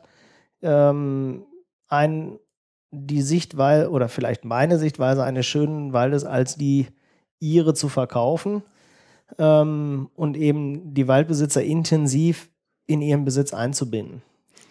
Und das ist das, was mir am Herzen liegt. Mir liegt einfach am Herzen, dass ähm, äh, der enge Bezug zur Scholle, zu, zu, dem, zu ihrem Wald und zu ihren Produkten da ist. Hm. Es klingt ein bisschen wie der Chirurg, dem gesagt wird, ich hätte gerne eine neue Nase, die soll schön sein. kann man das denn so, kann man, man kann es ja nicht verallgemeinern, oder? Schön ist ja auch ein sehr subjektives Empfinden. Absolut. Absolut. Mhm. Ja, aber ich glaube schon, dass man, ähm, dass der Durchschnittsmensch ähm, ein, ein ästhetisches Empfinden im Wald entwickelt, ähm, ich will nicht sagen, was identisch ist, aber was ähm, ich glaube, in den meisten Waldbeständen, die ich als schön bezeichnen würde, würden die meisten Leute auch sagen, auch hier geht mir das Herz auf. Mhm. Mhm. Ne? Also es gibt da schon so ein, so ein allgemeines Idealbild, glaube ich schon. Okay. Ja, es. Das muss nicht mit dem Idealbild des, des Forstlichen übereinstimmen, tut es wahrscheinlich in vielen Fällen auch nicht. Ähm, aber da, äh, ich denke, dass es schon was gibt, wo man insgesamt sagt, auch hier geht mir das Herz auf, das ist schön hier. Ja, ja, okay. Ja, eine interessante Aufgabe, glaube ich. Ja, und dann gibt es ja den, den seltenen Luxus ähm, des jagdlich geprägten Forstbetriebes, wo man einfach sagen kann, alles mein, ich hätte gerne schöne Jagden und einen guten Wildbestand. Ja. Auch das gibt es. Auch das gibt es. Auch das gibt es. Auch das gibt es in, in verschiedenen Größenordnungen. Da ist natürlich ähm, bei, den, bei den Schalenwildarten je größer, desto einfacher, weil Ja. eben, wenn kein Zaun drumherum ist, Schalenwild wandert und sich bewegt, äh, gerade die rudelbildenden Arten. Ähm, aber es gibt durchaus die, die Ansprüche eines Grundeigentümers, der sagt, ich, ich möchte eine, schöne Woche Bockjagd machen mit meinen Freunden, ich möchte eine gute Hirschrunft erleben und zwei schöne Drückjachten hätte ich auch noch gerne. Hm. Und wenn man dann in der Situation ist, dass der Forstbetrieb das erwirtschaftet, also die Maßnahmen, die ich dafür ergreifen muss, ähm, dass wir eben äh, auch einen entsprechenden Wildbestand vorhalten können ähm, und der Wildbestand auch noch gleich so ist, dass er nicht seinen Lebensraum gefährdet, Hm. dann ist das eine ganz große Herausforderung und auch eine, eine große Gnade ist das falsche Wort, aber ähm, dann kann man seine Passion ausleben. Hm. Denn das ist dann wirklich eine Lebensraumbewirtschaftung, die auch wieder mit einer Zielsetzung verfolgt wird, die mir als passionierten Jäger natürlich auch sehr entgegenkommt. Ja, klar. Ne? Ja, aber wahrscheinlich auch immer. Also ich kann mir vorstellen, dass solche Reviere zu- zum Teil auch wieder mit Konflikten in der Nachbarschaft einhergehen. Ne? Die gehen, mit, die gehen auch mit den Konflikten in den eigenen Reihen einher. Ja. Auch da kommt es dann zwangsläufig irgendwann dazu, dass in der Brust des Eigentümers zwei Herzen anfangen zu schlagen. Hm.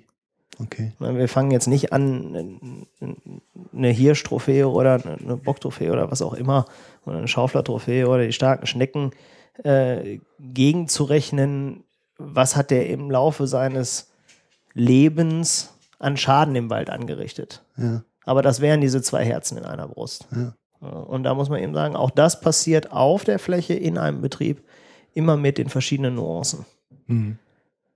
Hier möchte ich jetzt gerade mein waldbauliches Ziel verfolgen und deswegen möchte ich, dass das Wild wie auch immer von dieser Fläche ferngehalten wird. Auch da gibt es halt diverse Möglichkeiten. Äh, Die, die Hege mit der Büchse ist ja nur eine Variante. Und dann muss man eben eine Fläche einzäunen oder Einzelschutz machen, Hm. vergrämen, verstänkern. Und die, die, die, Leitung oder das Management von rudelbildenden Arten ist ja wesentlich leichter zu vollziehen, als es das bei, zum Beispiel beim Rehwild ist Hm. weil Rehwild eben nicht wie ein Rudel lernt. Ja. Das sind Individuen, das sind maximal Familienverbände. Hm. Ne? Ricke, Schmalre, Kitz, dann war es das. In der Ja. Blattzeit noch der Bock dabei, sonst ist die Ricke unduldsam. Hm. Das sieht beim Rotwild ein bisschen anders aus. Wenn ein Alttier dreimal erfahren hat, dass auf einer Aufforstungsfläche äh, ein Kalb aus dem Rudel rausgeschossen wurde, dann meidet dieses Tier diese Flächen. Hm. Hm. Ja, das ist, ich habe mal eine Dokumentation über Donauwörth, den Truppenübungsplatz. Also am besten für Rotwild hätte man einen Truppenübungsplatz. Ne? So ist das, das. ist ideal. So ist das. Ja, So da ist das. Ein Truppenübungsplatz, der noch intensiv genutzt wird. ja, genau. damit ich permanent Bodenverwundungen durch starke Befahrung habe und permanent frisches Grün kriege. ja, genau. Das sehen wir ja in, in den Heidelandschaften in, in Schottland oder in Irland, äh, wo die starke Schafeweidung ist, äh, stehen Wildkonzentrationen, die wir uns hier gar nicht erträumen können. Hm. weil da immer frisches Grün kommt. Ja, genau. Ne? Und dann, ja, ich rätsel ja immer noch, wie es Rotwild zum Titel König der Wälder kam. Ne? Aber Notgedrungen kam es dazu, notgedrungen. Das haben wir ihm beigebracht, dass er auf dem Feld nicht zu suchen haben. Okay. Ja, und das, naja, gut, viele Themen. Aber das, auch das ist wieder ein eigener Podcast wert. Ja, um das Ganze ähm, so zu betreiben, da gibt es ja auch einen umfangreichen Maschinenpark und das reicht ja wirklich vom Rückgefährt bis zum computergesteuerten Vollernter. Ne? Gott sei Dank sind sie noch nicht selbstfahrend und computergesteuert, sondern es sitzt immer noch ein Mensch drauf. Auch wenn es durchaus ähm, Erprobungsstadien gibt, äh, dass man, oder Überlegungen zumindest gibt, dass man äh, einen selbstfahrenden Harvester im Bestand hat, wo gar kein Fahrer mehr drauf sitzt.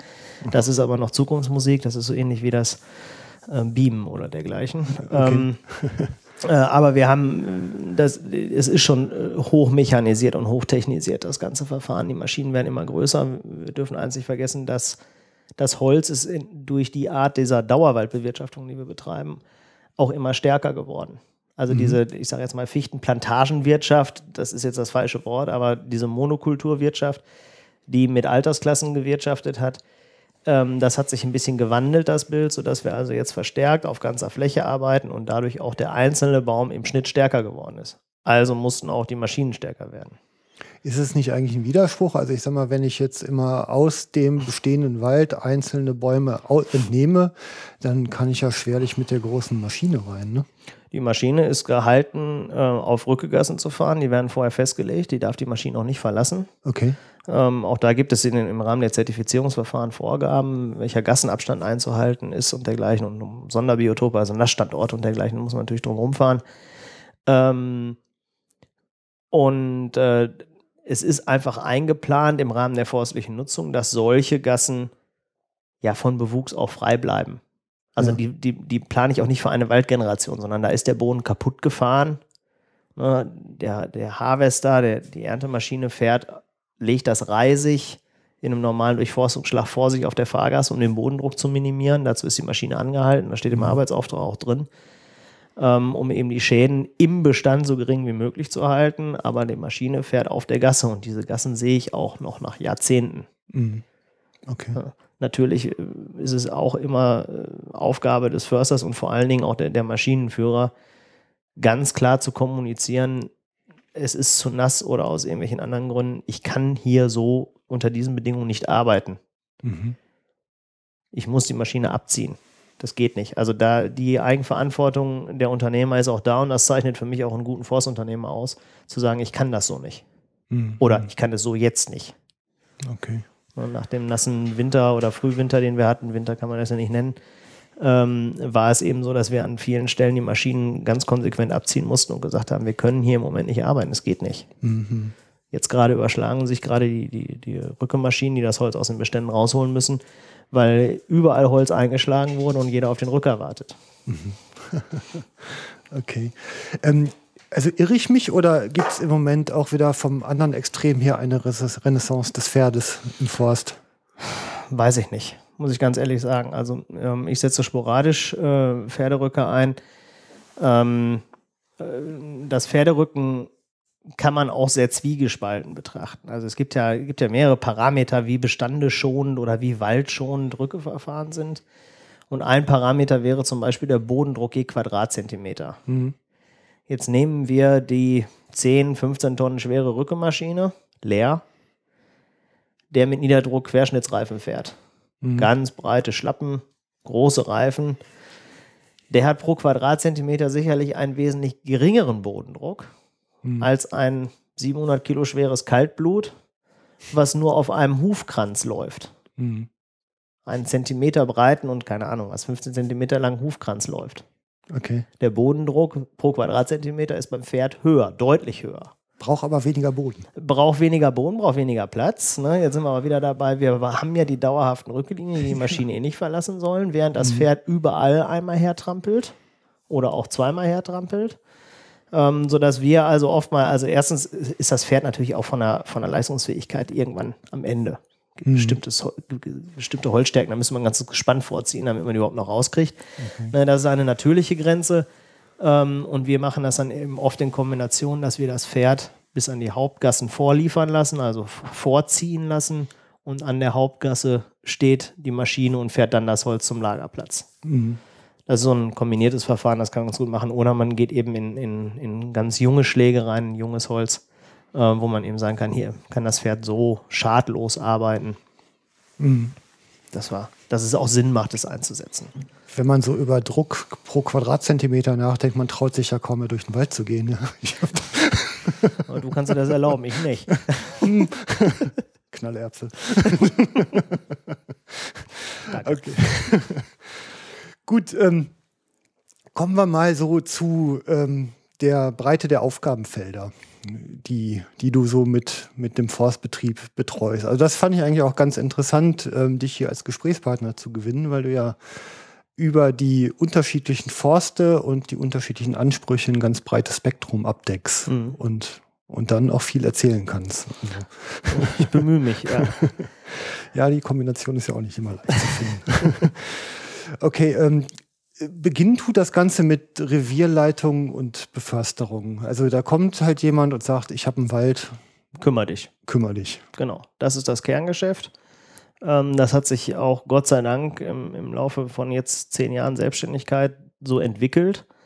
Ähm, das war auch früher mal anders, weil wir eben in Nordrhein-Westfalen auch in der Situation sind, dass es traditionell, dass das Betreuungsgeschäft oder Beförsterungsgeschäft, ich betreue nicht, ich beförstere, ähm, bedeckt oder abgedeckt wurde durch die Landesforstverwaltung oder den jetzigen Landesbetrieb Wald und Holz. Ähm, sodass es für uns Dienstleister ähm, ein sehr hartes Brot war, da überhaupt reinzukommen. Die, also Wald und Holz NRW hat quasi den Dienstleister für Ja, Privatforstbesitzer. also die, die, die gängige Konstellation ist, dass sich der Privatwald, der in Nordrhein-Westfalen flächenmäßig vorherrscht, zusammenschließt in Forstbetriebsgemeinschaften. Mhm. Ein vereinsähnlicher Zusammenschluss. Also ähnlich wie eine Jagdgenossenschaft. Wie eine quasi? Jagdgenossenschaft. Allerdings ist eine Jagdgenossenschaft eine Zwangsveranstaltung oder eine Ja. Zwangsgenossenschaft, während die Forstbetriebsgemeinschaft ein freiwilliger Zusammenschluss ist. Also eher wie so eine landwirtschaftliche Genossenschaft. Genau, also die ja. tun sich zusammen. Ähm, Jeder hat aber seine Anteile, nicht ideell. Es gibt ja noch diese sogenannten Waldgenossenschaften, wo also jeder ideelle Anteile drin hat, während in einer Forstbetriebsgemeinschaft jeder seine Scholle besitzt Mhm. und auch Eigentümer bleibt von seiner Scholle, keine ideellen Anteile am Gesamten erwirbt. Und diese Forstbetriebsgemeinschaft besorgt sich jemanden, der ihre Waldung beförstert, Okay. nach ihrem Gusto oder nach Gusto der jeweiligen Eigentümer. Mhm. Und das war in Nordrhein-Westfalen ja seit den 50er Jahren oder 60er Jahren so, dass dieses Feld durch ehemals die Landwirtschaftskammer, dann die Landesforstverwaltung und jetzt den Landesbetrieb Wald und Holz NRW besetzt wurde oder abgedeckt wurde. Gesetzlich gesichertes Monopol? Oder Gesetzlich gesichertes Monopol, welches jetzt wankt. Ähm, man hat, ähm, also man kann das ganz gut nachvollziehen, die, die Satzung der Forstbetriebsgemeinschaften, die ursprünglichen Satzungen der Forstbetriebsgemeinschaften, die alle in den 60er Jahren gegründet worden sind, zum Großteil, waren alle versehen mit dem Paragraphen oder mit dem Zusatz, die Forstbetriebsgemeinschaft XY schließt für ihre Gesamtwaldfläche einen Beförsterungsvertrag mit dem Land Nordrhein-Westfalen ab oder mit der Landwirtschaftskammer ab. Mhm. Das Copyright auf diesem Mustervordruck der Mustersatzung der Forstbetriebsgemeinschaften lag bei der Landwirtschaftskammer. Also die haben das Ding juristisch entwickelt und haben das den Bauern an die Hand gegeben, den Waldbauern an die Hand gegeben und daraus ist dieses Ganze so entstanden, sodass sich die kleinbäuerlichen Betrieben, welche in Nordrhein-Westfalen das Gros darstellen, in diesen Forstbetriebsgemeinschaften wiedergefunden haben, um schlagkräftige oder funktionsfähige Organisationen, würde ich das mal nennen, zu werden. Mhm. Die haben einen Betreuungsvertrag mit dem Land abgeschlossen und das Land hat aufgrund des, des oder der Betreuungsverträge in der Region mit den verschiedenen ähm, Forstbetriebsgemeinschaften ihrerseits einen Förster eingestellt, Mhm. einen Forstbetriebsbeamten. Es ist nicht so, dass die Forstbetriebsgemeinschaft den Förster einstellt. Mhm. Ja, das ist ein feiner Unterschied. Also, Ich, Forstbetriebsgemeinschaft, schließe einen Beförsterungsvertrag mit dem Land ab. Ja. Und aufgrund dieses Vertrages setzt das Land irgendeinen Förster auf meine Fläche, Okay. auf den ich keinen Einfluss habe. Ja. Ne, den Einfluss, den ich habe, ist zu sagen, das passt mir nicht oder der oder die passt mir nicht. Ich kündige den Beförsterungsvertrag. Ja. Ich, Auftraggeber, Forstbetriebsgemeinschaft, Vertragspartner, kann nicht den Anstellungsvertrag mit dem Forstbetriebsbeamten kündigen.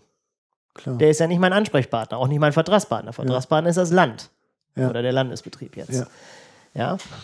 Ähm, so war aber die flächendeckende Betreuung des Landes, wie es jetzt auch immer so schön in der Presse heißt, gewährleistet. Damit hatte das Land äh, per se schon mal eine, eine absolute Betreuungshoheit und konnte und kann über diese Schiene auch forstpolitische Ziele umsetzen oder einfließen lassen. Okay. Indem also die Beratung des privaten Waldbesitzers innerhalb der Forstbetriebsgemeinschaft oder auch des einzelnen Waldbesitzers in die forstpolitisch gewünschte Richtung erfolgt. Ja. Ja, die Kollegen, die Forstbetriebsbeamten, der Name sagt es, sind zum Großteil Beamten.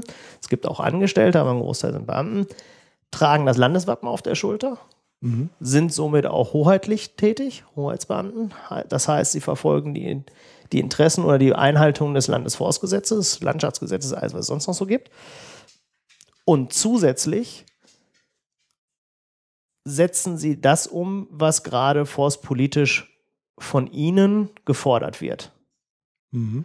Also aktuell Mehrung des Laubholzanteiles Mhm. äh, oder Förderung von Naturschutzmaßnahmen, Öffentlichkeitsarbeit im Privatwald und, und, und, und, und.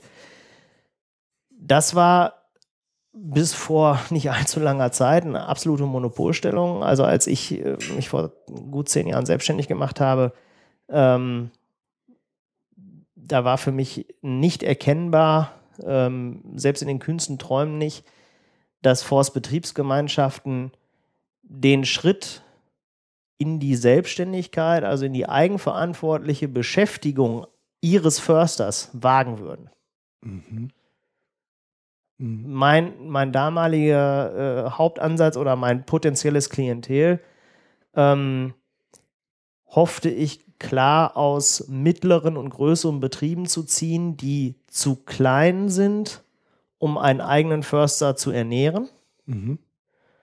Und zu groß sind, um sich in einer klein strukturierten Forstbetriebsgemeinschaft wiederzufinden. Mhm. Okay.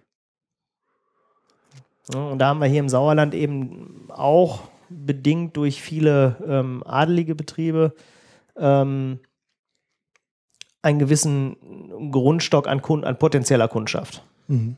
Okay. Ja, so war mein Einstieg in, in dieses ähm, Geschäft Beförsterung. Ich bin vorher selber vier Jahre beim Land gewesen, ähm, im Landesforst oder in der Landesforstverwaltung NRW und davon zwei Jahre als ähm, Förster von mehreren Forstbetriebsgemeinschaften hier im Sauerland. Ähm, daher kannte ich das Klientel Mhm. und auch die Strukturen. Also eigentlich gegenüber dem Start deiner unternehmerischen Tätigkeit ist die Sonne aufgegangen, ne? Ja. Ja. Ja. Also, ja, schön. Ja. Also ich stelle es mir auch ganz spannend vor. Also die Vielfalt der Aufgaben ist ja wahrscheinlich nochmal irgendwie eine ganz andere Veranstaltung, als wenn man es aus der, aus der Landesbrille sieht. Ne? Äh, ich sehe es eben ohne Landesbrille. Ja, ja, eben. Ähm, deshalb, ähm, ja. Ich, ich brauche sie auch gar nicht aufzusetzen und ich bin auch diesen, ja, wenn ich Zwänge sage, ist das wahrscheinlich auch zu hart und die lieben Kollegen aus dem Landesdienst, die mögen es mir auch bitte nicht übel nehmen. Ähm, aber ich muss eben diese Zwänge nicht beachten. Für mich ist einzig und alleine erstens natürlich der gesetzliche Rahmen, in dem wir uns bewegen. Wir machen nichts Illegales. Aber der einzig, einzige Rahmen, der mir dann gegeben ist, ist das, was mir aus der intensiven Zusammenarbeit mit dem Waldbesitz erwächst. Mhm. Deren Zielsetzung. Mhm. Klar. Ja, und da halt eben mit, Mit der gesamten Facette. Ja, genau. Ja, okay. Gut. Ähm, praktisch heißt das, also ich gehe jetzt nochmal so irgendwie ein bisschen so in den, also das war jetzt so das Du bist grobe Waldbesitzer. Bild. Ich bin jetzt Waldbesitzer. Was treibt der Typ denn jetzt den ganzen Tag? Also ich äh, habe jetzt so meine Interessen geäußert und du wirst jetzt äh, ja wahrscheinlich, normalerweise gleicht man ja immer ein Soll-Ist ab. Und dazu gehört ja wahrscheinlich ein Plan. Genau so läuft das. Genau so läuft das, äh, zumindest in den größeren Betrieben, ähm, für die, wie ich schon mal sagte, der Wald eine, eine ja, kontinuierliche Einnahmequelle auch darstellt. Also Mhm. äh, mit diesen Betrieben wird die Zielsetzung abgestimmt. Ähm, da gibt es einen, einen groben Rahmen, in dem man sich bewegt. Äh, und dieser Rahmen wird eben ausgefüllt unter anderem mit einer jährlichen Planung. Ja. Also geht es wahrscheinlich erstmal am Anfang eines solchen Mandates oder Auftrages halt hin und guckst dir erstmal an, wie ist überhaupt die Struktur, was finde ich vor. Genau, ich setze mich mit dem Mandanten zusammen und gucke mir erstmal die Zahlen auf dem Papier an. Es gibt ein Forstbetriebswerk, also ein Forsteinrichtungswerk, das wird normalerweise alle zehn Jahre erstellt. Das ist nichts anderes als eine Waldinventur für den einzelnen Betrieb. Okay. Die wesentlichen Daten drin, Baumarten, Alter, Flächengrößen und, und, und. Ähm, wenn ich dieses Zahlengerüst habe, spreche ich mit dem Eigentümer mehrfach darüber, was er möchte Mhm. wohin er will. Was motiviert ihn? Wa- Was ist seine Motivation als Waldbesitzer Mhm. oder ihre Motivation als Waldbesitzer? Ähm, und dann geht man hoffentlich möglichst viel gemeinsam erstmal durch den Wald, lustwandelt Mhm. und verschafft sich auf der Fläche einen Eindruck davon, Okay. von dem Lebensraum.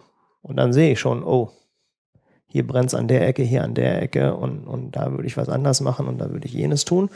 Und daraus erwachs, erwachsen dann eben konkrete Maßnahmen, die werden eben dann abgestimmt und manifestieren sich in einem jährlichen Wirtschaftsplan. Mhm. Und da gibt es ein Soll-Ist. Und da stehen unten drunter erstmal nackte Zahlen. Und dann folgt ein kontinuierlicher Abgleich mit den Eigentümern. Also ich versuche das immer so zu halten, dass ich regelmäßig mit dem Waldbesitzer im Wald auch unterwegs bin und ihm Rechenschaft über die laufenden Maßnahmen oder abgeschlossene Maßnahmen ablege. Was haben wir erreicht und wie sieht es aus? Und ähm, wir gucken dann auch selber immer wieder nach. Also Beispiel der Ver- Naturverjüngung ist, ist für mich ein ganz wichtiges Kriterium, wo ich eben sagen kann, Mensch, bin ich auf dem Kurs, das wollte ich in dem Bestand so erreichen. Oder hier mal aktiven Waldumbau gemacht, da sind wir auf Kurs. Oder hier müssen wir noch ein bisschen nachkorrigieren, nachpflanzen oder vielleicht auch die Bejahung intensivieren oder was auch immer. Regelmäßigkeit heißt, äh, was für ein Rhythmus? Ein jährlicher Wirtschaftsplan. In den meisten Betrieben versuche ich quartalsweise mit dem Waldbesitzer unterwegs zu sein. Okay. In vielen Betrieben, wo die Jagd mit eingebunden ist, ist es aber intensiver. Ja, ja, okay. Gut. Ähm, ich sag mal jetzt, ähm, ist wahrscheinlich dann auch, wenn du mit der Spraydose unterwegs bist und sagst, hier wird jetzt geerntet, dann ist das halt auch vor dem Hintergrund dieses Konzeptes und in Abstimmung mit dem Waldbesitzer. Und ähm, genauso wahrscheinlich auch eben bei der Bepflanzung. Ja. Und manchen, Bepflanzung, Pflege, äh, eigentlich jede Maßnahme. Ja, okay. Also immer, es gibt natürlich immer, immer Ausnahmen. Ausnahmen bestätigen leider die Regel. Na, wenn wir Schadereignisse haben, jetzt geht es im Frühjahr geht's mit dem Borkenkäfer los, der erste Fluch wird bei der Witterung nicht lange auf sich warten lassen. Mhm. Ähm, dann bin ich eben verstärkt mit der Spraydose unterwegs und wird geguckt, hier sieht's kritisch aus, hier könnte was kommen oder hier ist schon was. Mhm. Und dann wird auch sowas, sowas ist je nach Betriebsstruktur auch ein Erfahrungswert, je nachdem, wie lange man die Betriebe hat, schon in der Position als Wirtschaftsplan erfasst. Mhm. Da steht schon drin, Borkenkäfer ist zu kalkulieren mit Faktor X, mit Betrag X. Mhm, okay. Gut, ähm, wenn jetzt, also ich sag mal, die, die Ernte ist ja ein relativ aufwendiges logistisches Unterfangen. Also du musst Menschen, du musst Maschinen hinkriegen, du musst eine Abfuhr organisieren, du wirst wahrscheinlich auch eine Verwertung organisieren müssen in die Ja. Sägewerke und vielleicht auch noch den Weiterverkauf, oder? Also ich, nein, ähm, äh, wir handhaben es so, dass ich die gesamte Logistikkette teilweise bis ins Sägewerk habe, Mhm. in den meisten Fällen aber nur bis zur Waldstraße habe. Okay. Ne, das heißt, ich ähm, beauftrage die Waldarbeiter, das sind bei uns Stammunternehmer, sowohl die händischen Unternehmer, die händisch tätigen Unternehmer, als auch die Maschinenunternehmer. Ähm, die kennen auch die Reviere. Mhm. Das hat für mich den großen, also ich fange auch diesen Unternehmertourismus nicht an, auch wenn der andere vermeintlich in Euro billiger sein könnte. Aber Leute vor Ort, die kurzfristig verfügbar sind, sind einfach mit Gold nicht zu bezahlen, weil es gibt immer mal wieder einen Windwurf oder da stehen fünf Bäume, die vom Käfer befallen sind. Da muss schnell einer hin. Da kann ich dann Mhm. auch nicht hingehen und sagen, jetzt hole ich den aus, weiß ich nicht, wo Pusemuckel und der muss jetzt was tun. Ähm, also kurze Wege sind schon mal wichtig und die Stammunternehmer können auch kalkulieren. Der Sommer hat so und so viel Hektar Betreuungsfläche, also kommt da immer auch ein bisschen was für uns Mhm. an Arbeit. Ähm, Und das ist ein enges, vertrauensvolles Zusammenspiel und dann werden die Waldarbeiter eingewiesen. Wo nötig gibt schriftliche Arbeitsaufträge oder eben mündliche Absprachen. Dann wird das Holz aufgearbeitet, kommt raus, kommt an die Waldstraße, das Holz wird gemessen oder wird übers Werksmaß verkauft. Mhm. Ähm, ich äh, schließe im Namen der Waldbesitzer, nicht auf eigene Rechnung, sondern auf Rechnung der Waldbesitzer, Verträge mit den Sägewerkern ab. Mhm. Die kaufen das Holz und rechnen mit dem Waldbesitzer über meinen Tisch. Ich gucke drüber, äh, mache mal einen Haken drunter, rechne mit dem Waldbesitzer ab und das Geld fließt auf das Konto des Waldbesitzers. So ist Okay. das gängige Verfahren. Alles klar. Ja, das ist einer der Punkte, dass du ähm, Naturschutz, Biotop- und Landschaftsplanungsmaßnahmen auch Ja. machst und durchführst. Was kann man sich darunter vorstellen? Also ähm, das ist erwachsen äh, daraus, dass Grundeigentümer, Waldbesitzer Flächen angeboten haben, die zur Wiederaufforstung anstanden. Ja. Ähm, sei es durch Schadereignisse oder sei es durch eine Entnutzung und einen gewünschten Baumartenwechsel und diese Flächen ähm, gesucht sind von Bauherren, seien es Industriebetriebe, seien es Kommunen, äh, seien es private Bauherren, die ähm, Ausgleichsmaßnahmen bringen müssen, weil sie irgendwo anders Fläche bebauen Okay. Und äh, irgendwelche Auflagen haben, sie müssen, weiß nicht, sie, dummes Beispiel, sie haben einen Hektar Fläche versiegelt, eine neue Industriehalle gebaut und müssen dafür nach Vorgabe der Landschaftsbehörde im Zuge des Baugenehmigungsverfahrens äh, eine zwei Hektar große Ausgleichsfläche aufforsten Okay. mit ökologisch hochwertigen Baumarten. So, dann ist es an mir zu planen, also erstmal zu artikulieren, ich habe einen Forstbetrieb, der hat eine Fläche, Mhm. die muss aufgeforstet werden, die können wir anbieten. Und du, lieber Bauherr, bezahlst uns die von mir geplante Aufforstung. Okay. Uns heißt den Forstbetrieb. Ja. Ja, und dann plane ich das eben so in Abstimmung mit den Behörden und mit den Auflagen, die da drauf sind, ähm, dass das als Ausgleichsfläche anerkannt wird Ja. und naturschutzrechtlich oder landschaftsrechtlich eben das, das erwünschte Ziel darstellen soll in Zukunft. Und da, das ist das Gleiche wie äh, Umwandlungsmaßnahmen im Wald, wo wir eben, ich hatte es schon mal gesagt, die, die Sitka-Fichte aus Bachläufen rausziehen, die in den 60er Jahren mal gepflanzt worden sind, oder Ja, 70er Jahren. Okay. Das sind alles praktische Naturschutzmaßnahmen, äh, die wir auch gerne machen. Ja, nur das Also, äh, äh, spannendes, ne? gestaltendes ja, Arbeiten, genau, ne? das, das Ja. gespann spannendes Arbeiten. Äh, es ist eine Gestaltungsmaßnahme im Wirtschaftswald Ja. ähm, und äh, es tut auch nicht weh, äh, Flächen aus der Nutzung rauszunehmen. Mhm. Ja, Wenn ich das ökologisch vertreten kann und äh, auch ökonomisch vertreten kann, ähm, spricht da überhaupt nichts gegen. Ja, okay. Also nur, ich, dass ich es nochmal richtig einsortiere. Also ich, äh, ich bin jetzt ein Industrieunternehmen, ich baue mir irgendwo eine Werkshalle hin und für die Baugenehmigung, also die Baugenehmigung bekomme ich nur unter der Auflage, dass ich an anderer Stelle in gewisser räumlicher Oder auf Nähe eigener Fläche. oder auf eigener, also ich sag mal, Den Gedanken kann man weiterspinnen. Es gibt diese sogenannten Öko- Ökokonten oder Ökopunkte. Ja. Also die, äh, ich versiegel einen Hektar Fläche, weil ich eine neue Halle baue. okay, Das bewertet die Landschaftsbehörde des Kreises mit, ich sage Zahl, keine Ahnung, 1000 Ökopunkten. mhm. Das ist ein Minus. ja, Jetzt, jetzt geht das an, an, an die Baubehörde und die Baubehörde sagt, ja, das ist ein Minus von 1000 Ökopunkten. Du, liebe Landschaftsbehörde, was sagst du denn, wie das wieder gut zu machen ist? mhm. Und dann sagt die Landschaftsbehörde, für solche Baumaßnahmen mit einem wirtschaftlichen Interesse fordern wir eine Wiedergutmachung in Höhe von 1 zu 2. Was auch immer, kann auch Also 1 muss zu 1 sein. 2000 Punkte So, also ich bringen, muss ne? 2000 Punkte bringen. ja, So, und dann gibt es, gibt es im Kreis, normalerweise auf Kreisebene, äh, gibt es einen Punktekatalog, da steht eben drin, die Anpflanzung äh, auf geeignetem Standort einer Buche äh, ist ein Ökopunktwert oder zwei oder was auch immer. So, also kann man daraus hochrechnen, welche Flächen man braucht. Und dann gibt es ein, ein Ökokonto, das eben eine, eine Stadt hat, ein Minus- und ein Pluskonto. ja, Ne? Ein Soll-Ist-Konto. Und dann sind eben 50.000 Minuspunkte drauf aus diversen Baumaßnahmen. Also sucht die Stadt an anderer Stelle, weil sie es auf eigener Fläche nicht bringen kann, Grundeigentümer, die sagen, hier kann ich dir 50.000 Pluspunkte bringen. Die dürfen aber auch außerhalb des Kreisgebietes Das kann, der durch, Stadt das sein. kann durchaus sein. Irgendwo im Land oder Das kann durchaus sein. Das ist äh, Vorgabe des Kreises. also ein Unternehmen in Köln zum Beispiel mit einer Baumaßnahme könnte am Ende des Sauerlandes eine Fläche. Wenn das die Bauämter mitmachen, ja. Okay, Das ist dann Behördenkommunikation. ja, okay. Die sein kann, wie sie ist. Ja. Genau Okay. Mhm. Habe ich verstanden. Gut. War auch gar nicht so schwer. Ja. ja, für meine dummen Fragen bin ich berühmt.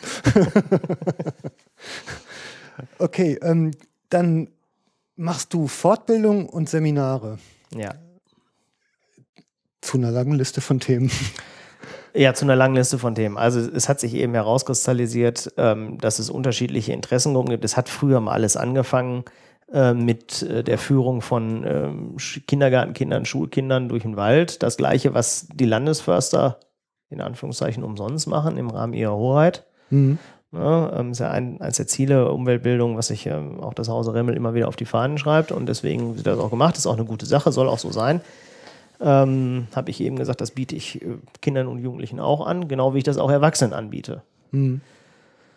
Und dann kamen irgendwann mal die Fragen auf äh, aus Jägerseite. Hör mal, du machst ja Biotopmanagement, Habitatmanagement, du beförsterst ja Waldflächen und auch Wildbestände. Auch diese werden ja Mhm. bewirtschaftet in irgendeiner Art und Weise und deren Lebensraum. Wie machst du das denn? Okay. Und was machst du da? Und da habe ich eben gesagt, okay, dann zeige ich euch mal ganz konkret oder kann ich anbieten zu zeigen, ganz konkret, wie wir, weiß ich nicht, Esungsflächen anlegen Mhm. ähm, wie ich glaube, das ist alles sehr subjektiv, weil das ist, ist mein, meine Auffassung, wie wir das betreiben, aber wir betreiben es ja schon seit ein paar Jahren und auch nicht so ganz schlecht, sonst hätte ich die Betriebe ja nicht äh, in der Betreuung Mhm. oder in der Beförsterung, äh, wie man Reviere jachtlich aufschließen kann.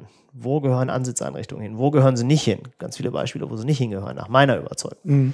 ähm, wie kann man eine Schwerpunktbejagung machen. Ein ganz wesentlicher ähm, Faktor war, hat sich auch ähm, über, eine, über eine Hundegruppe ähm, herauskristallisiert über Jahre, dass ähm, Revierinhaber, gerade von Revieren, die relativ neu in der Pacht übernommen werden, gesagt haben, ähm, wir brauchen erstens eine gute Hundetruppe. Mhm. Dafür kennen wir den Sommer, der hat da so ein paar in der Hinterhand oder auch ein paar mehr. Da kann ich mich drauf verlassen.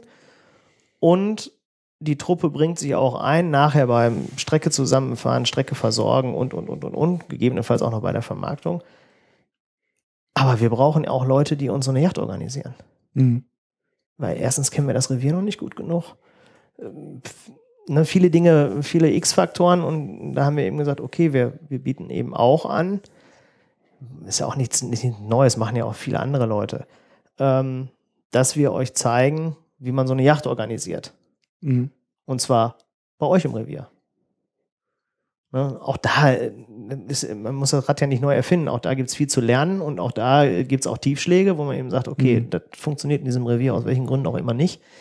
Aber es gibt eben auch viele positive Beispiele. Mhm. Und so kam so eins zum anderen. Das ist jetzt kein, ähm, kein riesengroßes Geschäftsfeld, wo man sich tummelt oder wo ich mich tummel. Ähm, das ist aber etwas, wo ich eben auch den Kommunikationsweg nutze und auch vor, versuche vorzuleben. Mhm. Wir haben ja eingangs darüber gesprochen, die drei Parteien oder weiß nicht, wie viele Parteien es sind, gehören an einen Tisch und müssen sich auf Augenhöhe begegnen. Ja. Dazu gehört sowas. Okay. Es sollen auch keine äh, von oben herab Berieselungen sein. Mhm. Über Ja, ich sag mal, diese Interaktion, die ist ja auch was ganz Wichtiges. Also man Ja. hat ja, ähm, ich sag mal, aus der, aus der laienhaften Sicht, ohne den Zugang zu so einem Thema zu haben, kommt man natürlich einfach zu Schlüssen, die durch Praxis sehr schnell sich wieder in Luft auflösen. Richtig. Oder manchmal auch andersrum, man kommt auf einmal auf eine Idee, mangels Fachkenntnis, auf die der Spezialist, der tief drin steckt, nie gekommen wäre. Kommt eben auch vor. Ja. Und diese Potenziale hieft man halt eben durch miteinander umgehen. Ja, und ich Ja. komme ja komm ein bisschen rum, ich komme jachtlich wie forstlich ein bisschen rum und ich sehe eben auch an anderen Stellen, auch in anderen Ländern, Sachen, wo ich sage, Mensch, ähm, ja, warum eigentlich nicht? Ja, genau. Warum, warum sowas mal nicht vorstellen? Mhm. Ja. Mhm. Ja.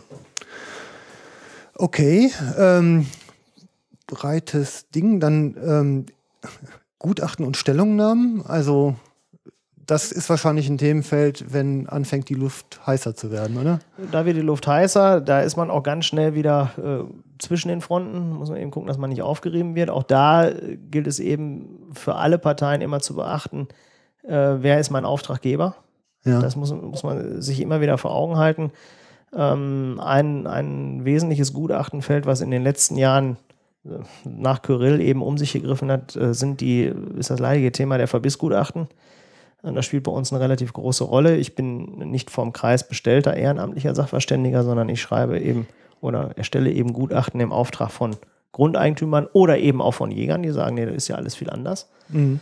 Ähm, und ähm, ja, äh, oder mache eben, plane eben auch für Leute Ausgleichsmaßnahmen. Ich habe jetzt den Fall, ähm, dass ein Landwirt äh, zwei Wiesen zusammenlegen muss und muss deswegen in der Mitte eine, oder möchte deswegen in der Mitte eine Hecke ausräumen. Da bewerte ich diesen ökologischen Eingriff mhm. und biete gleichzeitig dann eine, einen ökologischen Ersatz an. Okay, Im Sinne dieser Punkte. Genau, ja, das ist dann, läuft dann ohne Punkte, ne, sondern das ist dann eben, ich erarbeite eben eine Stellungnahme und sage eben so, ich bewerte den, die Entfernung dieser Hecke okay als so und so schwerwiegend und die Flächengröße ist so und so und ich habe folgende Arten dort gefunden. Und dafür bieten wir an anderer Stelle das und das an, mit der Hoffnung, dass sich dort die und die Arten entwickeln. Okay. Mhm. Und das ist, kommt eben auch aus dem, aus dem forstlichen Beratungs- oder Beförsterungsgeschäft. Okay. Ja, dann wahrscheinlich das Ganze auch so im ja, monetären Bewerten von Beständen in ja. äh, Einzelbäumen. Ja, ich halte mich aus der, aus der, aus der wirtschaftlichen Bewertung, also aus Forsteinrichtungen, Waldinventuren. Das mache ich nicht, da halte ich mich ganz bewusst raus. Also auch Waldwertermittlungen ja. mache ich nur am Rande. Ähm, das sind andere Leute, die machen das, für die ist das das tägliche Tagesgeschäft. Ähm, das sollen die machen. Mhm, okay. Ja, Verkehrssicherung. Ja, das ist ein großes Thema. Äh, auch wenn die Urteile jetzt in der jüngeren Vergangenheit wieder etwas anders gesprochen worden sind. Aber das ist ein Thema, was uns sehr, äh, sehr befasst. Ähm, und ich bin eben äh, durch zwei Zertifikate entsprechend geschult, Bäume auf ihre Verkehrssicherheit zu beurteilen. Und okay. das sind sowohl Einzelbäume im Haus-, Hof- und Gartenbereich oder Parkbereich, äh, als auch eben äh, entlang öffentlicher Straßenwege, Plätze, wo ich eben als Grundeigentümer einer verstärkten Verkehrssicherungspflicht bin und als Laie mir einfach das Know-how eines Försters meiner Wahl oder eines forstlichen Sachverständigen in diesem Falle einkaufe, der für mich diese Begutachtung der Verkehrssicherung ja. macht. Okay. Und dann gibt es noch den Baumkontrolleur. Ja, das ist ein Zertifikat, das habe ich letztes Jahr aufgesattelt. Das ist im Prinzip nichts anderes als die Wahrnehmung der Verkehrssicherungspflicht. Also okay. tatsächliche mhm. Baumkontrolle, diese sogenannte Baumregelkontrolle, die wir machen müssen, ob die Bäume ja. sicher, sprich standfest ja. sind oder bruchgefährdet sind oder sonst okay. was. Mein Gott, was man alles können muss. Muss man nicht. nee, muss man nicht. Wenn man Freiberufler sein will, muss man gucken, dass man sich auf breite Füße stellt, ohne einen Spagat zu machen. Ja. Das ist, glaube ich, die hohe Schule. Ja, der Deutsch-Strata des Waldes kann alles ein bisschen, aber nichts richtig. Verzeihung, ja, Deutsch-Strata-Führer, das war nicht böse gemeint. War es doch. nein, war es nicht. Ich mag die sehr. nein, nein, die sind schon gut. Ähm, dieser ganze Thema der Logistik, das hatten wir ja vorhin eigentlich schon mal kurz angesprochen, das, was du in aller Regel über ähm, entsprechende Verkettung von, von Unternehmern halt herstellst. Ne? Das ist früher ein wesentlich größeres ähm, Tätigkeitsfeld von mir gewesen, eigentlich ja. bis, bis nach Kyrill. Ähm, ich habe früher sehr viel Holz gehandelt und habe auch eine Menge Holz äh, nach Übersee exportiert. Ähm, und da war eben die Logistikkette noch eine ganz andere. Mhm. Da ging es nämlich vom Wald in Überseekontainer zum Seehafen, aufs Containerschiff und dann einmal um die ganze Welt. Okay. Ähm, und diese Logistikketten, die Logistikkontakte sind einfach da, ja. sodass wir immer wieder auch zum Wohle der durch mich beförsterten äh, Forstbetriebe auch Nischenprodukte besetzen können. Immer ja. mal wieder, wo wir sagen, Mensch, da ist hier in Deutschland vielleicht gerade nicht, auch vielleicht temporär nicht der richtige Markt, mhm. aber wir haben jetzt dieses Produkt, dieses Rohholz ähm, und wir bringen es jetzt nach Übersee, mhm. weil da ist ein Kunde, der genau dieses Holz jetzt braucht und der uns den entsprechenden Preis zahlt. Also die Kontakte sind da und wenn ich die zum Wohle meines äh, Waldbesitzers nutzen kann, habe ich alles richtig gemacht. Ja, okay. Ähm, es gibt ja nicht nur Problembeeren, es gibt auch Problembäume, ne? Problembäume, ich habe gestern hab ich ein komisches Wort gelesen, weiß ich schon, habe ich schon vergessen, Gott sei Dank. Ähm, ja, also Problembäume sind äh, ganz einfach Bäume, die uns Probleme bereiten oder die dem Grundeigentümer Probleme bereiten. Ja. Ähm, die uns hoffentlich keine größeren oder mir keine größeren äh, Probleme bereiten. Ähm, äh, aber Bäume, wo ich eben, wo der Grundeigentümer eben sagt, der Baum muss weg, Mhm. weil er nicht mehr sicher ist oder weil er mich stört und ich ihn wegnehmen darf, weil das meine freie Entscheidung als Grundeigentümer ist. Den kriege ich aber so einfach nicht weg. Ja. Und da stehen wir zur Verfügung, ähm, mein Team und ich, ähm, um solche Bäume eben auf die unterschiedlichsten Art und Weise wegzubeamen. Mhm. Äh, Sei es, dass wir solche Bäume in Seilklettertechnik von oben abtragen. Äh, Wir haben auch schon ganze Bäume über, über ein großes Haus rübergekrant, also mit Haut und Haaren, mit Krone, mit allem, das geht auch. Äh, Wenn die entsprechend verspannt sind, das ist alles nicht ganz einfach. Oder dass solche Bäume mit dem Hubsteiger abgetragen werden. Ähm, Da gibt es eigentlich, gibt's eigentlich, wir haben bisher noch nicht einmal gesagt, wir lassen ihn stehen. Okay. Also wir haben sie auch noch alle weggekriegt. ne? ähm, und wenn man sie scheibchenweise aus dem Garten raustragen muss, haben wir auch schon alles gemacht, das geht. Ähm, das ist ein Tätigkeitsfeld, was ich schon seit Jahren zusammen mit einem befreundeten Unternehmer aus Krefeld mit unterschiedlicher Intensität immer wieder beackere, Mhm, mhm. Okay. damit ich nicht noch dicker werde und auch noch mal ein bisschen körperlich arbeite. Ja, ja, in Bewegung bleiben ist wichtig. So ist das. Ja, die Einschläge kommen näher. Ja, und im Teil, im, im Teil Jagd ähm, ja, bietest du im Grunde das ganze Wissen, was aus der Seminarform auch noch wahrscheinlich in praktischer Bewirtschaftung. So ist das. Ja. Ja, Gott, da wird's nicht langweilig. Gott sei Dank bisher noch nicht. Ja.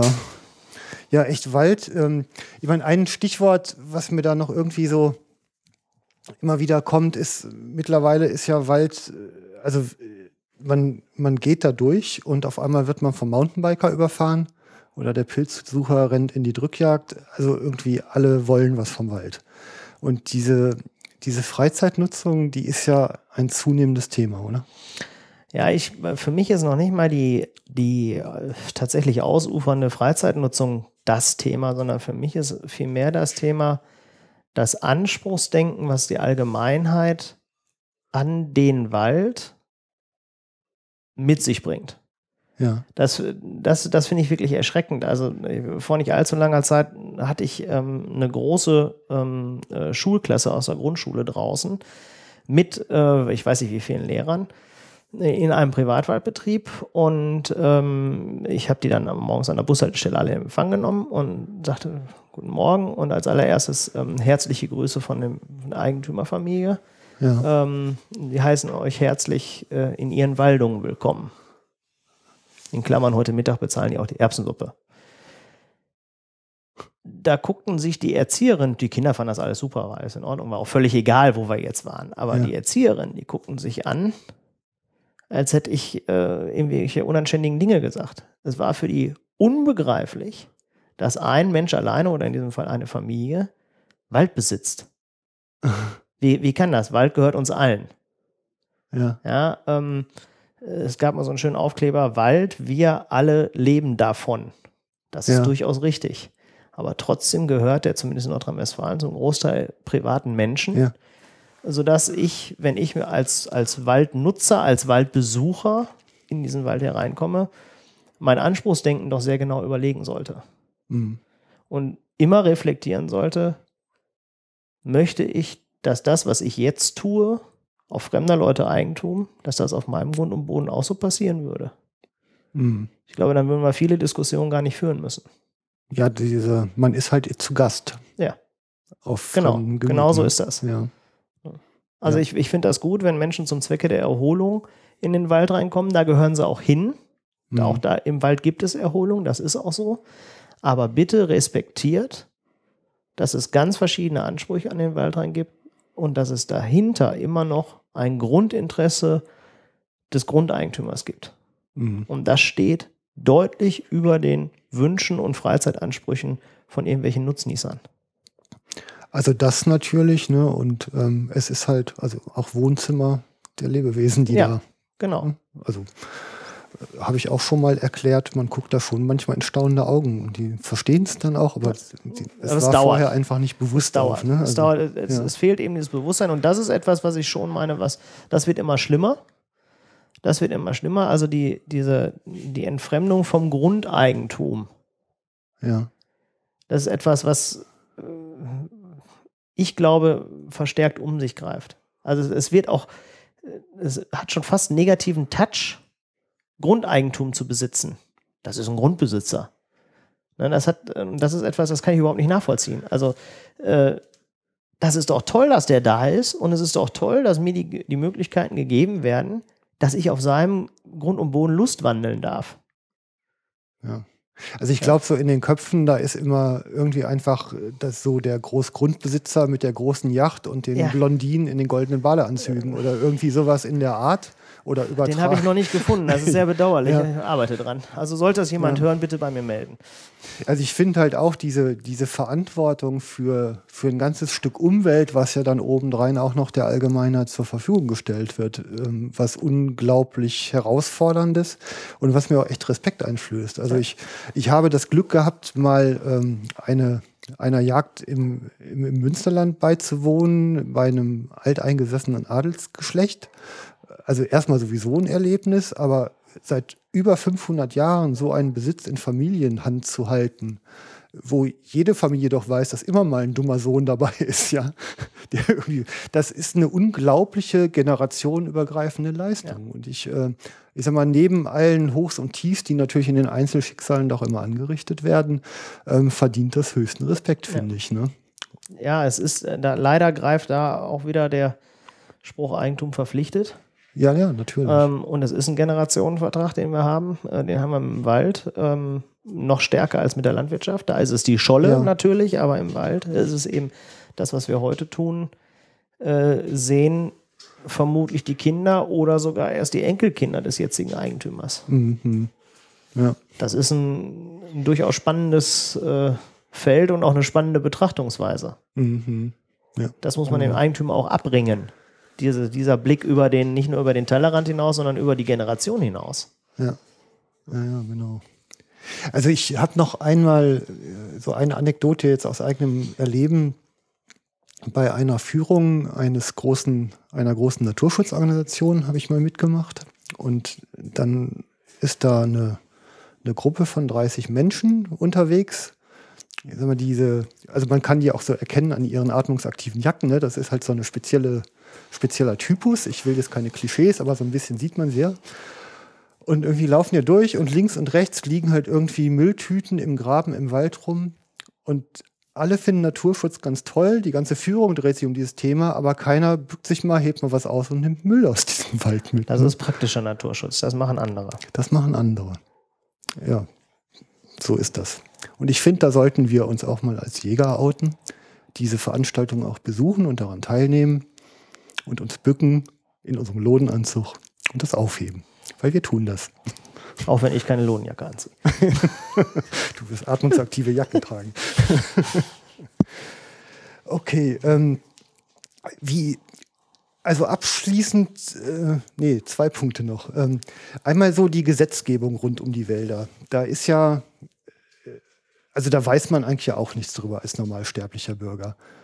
Welche Auflagen und welche Verpflichtungen und welche Rechte und Pflichten damit so verbunden sind. Kannst du da vielleicht noch mal einen kurzen Überflug geben? Weil du hast ja anfangs auch gesagt, im Studium seid ihr da sehr mit befasst Da worden. waren wir eigentlich von Anfang bis Ende auch damit äh, beschäftigt. Ja, ähm, die juristischen Felder. Ähm, Im Wesentlichen würde ich erstmal zwei Gesetze äh, ins Feld führen in, Ja. Nordrhein- in Nordrhein-Westfalen. Das ist zum einen das Landesforstgesetz und das Landschaftsgesetz. Darüber steht noch das Bundeswaldgesetz. Mhm. Man sieht an der jetzigen T, an, an dem jetzigen Tenor, es heißt noch Landesforstgesetz. Mhm. Ähm, der jetzige Umweltminister hat mal bei einer Veranstaltung geäußert, dass wir als nächstes mal ein Landeswaldgesetz bekommen, wie in vielen anderen Bundesländern. Mhm. Weil Forst lässt sich mit Forstwirtschaft in einen Jargon bringen. Okay. Und Forstwirtschaft ist Waldnutzung, ist böse. Hm. Ja? Also äh, da, da sieht man so ein bisschen, da ist ideologische Prägung einfach drin. Das muss man einfach wissen. Ja. Aber noch haben wir ein Landesforstgesetz und das ist in Nordrhein-Westfalen das, was wir im Moment im Wesentlichen als Förster auch beachten müssen. Ja. Weil es eben den Wald regelt, alle Sachen bezüglich des Waldes regelt. Es regelt das Betreten des Waldes zum Zwecke der Erholung. Es regelt, dass ich, äh, wenn ich eine bestimmte Flächengröße kahl geschlagen habe, die in einem bestimmten Zeitfenster auch wieder aufforsten muss. Ich darf sie also nicht devastiert liegen lassen. Ähm, äh, da ist alles drin geregelt. Dazu kommen dann natürlich die ganzen anderen Gesetze. Mhm. Wir haben ein Landesjagdgesetz. Noch. Läuft aus. Mhm. Ähm, wird vielleicht verlängert. Wer weiß, Herr Remmel. Ja. Oh, ja. Äh, lassen wir uns überraschen. Lassen wir uns überraschen. Ähm, äh, wir haben ein Wassergesetz, äh, wir haben ein Abfallgesetz. Erstaunlicherweise spielt das auch in den Forst mit rein. Äh, zum Beispiel, wenn es um forstlichen Wegebau geht. Bis vor Jahr, einigen Jahren durfte noch Recyclingschotter eingebaut werden. Ist jetzt verboten. Mhm. Ja. Ähm, ist genau geregelt, was, was in einen Waldweg eingebaut werden darf. Und da greift eben dann das Abfallgesetz. Das Wassergesetz greift, sobald ich einen Durchlass an einem Weg mache, ein Rohr einlege und damit einen Wasserlauf beeinflusse, bin ich im Rahmen des Wasserrechts unterwegs. Mhm. Also das sind so die, die wesentlichen Eckpunkte, ähm, wo ich mir darüber Gedanken machen muss, ein Landschaftsgesetz ähm, mit den dahinterhängenden Naturschutzgebietsverordnungen oder Landschaftsfestsetzungen. Ähm, das ist etwas, da muss ich mich dann eben auf der Fläche konkret schlau drüber machen. Mhm.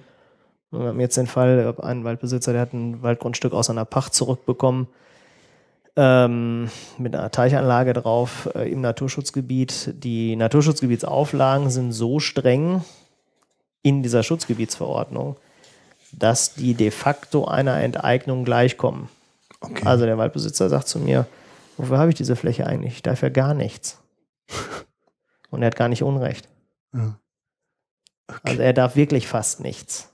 Also all die Dinge, die er sich als Grundeigentümer vorgestellt hat, auf dieser Fläche machen zu dürfen, sind alle hinfällig. Alle.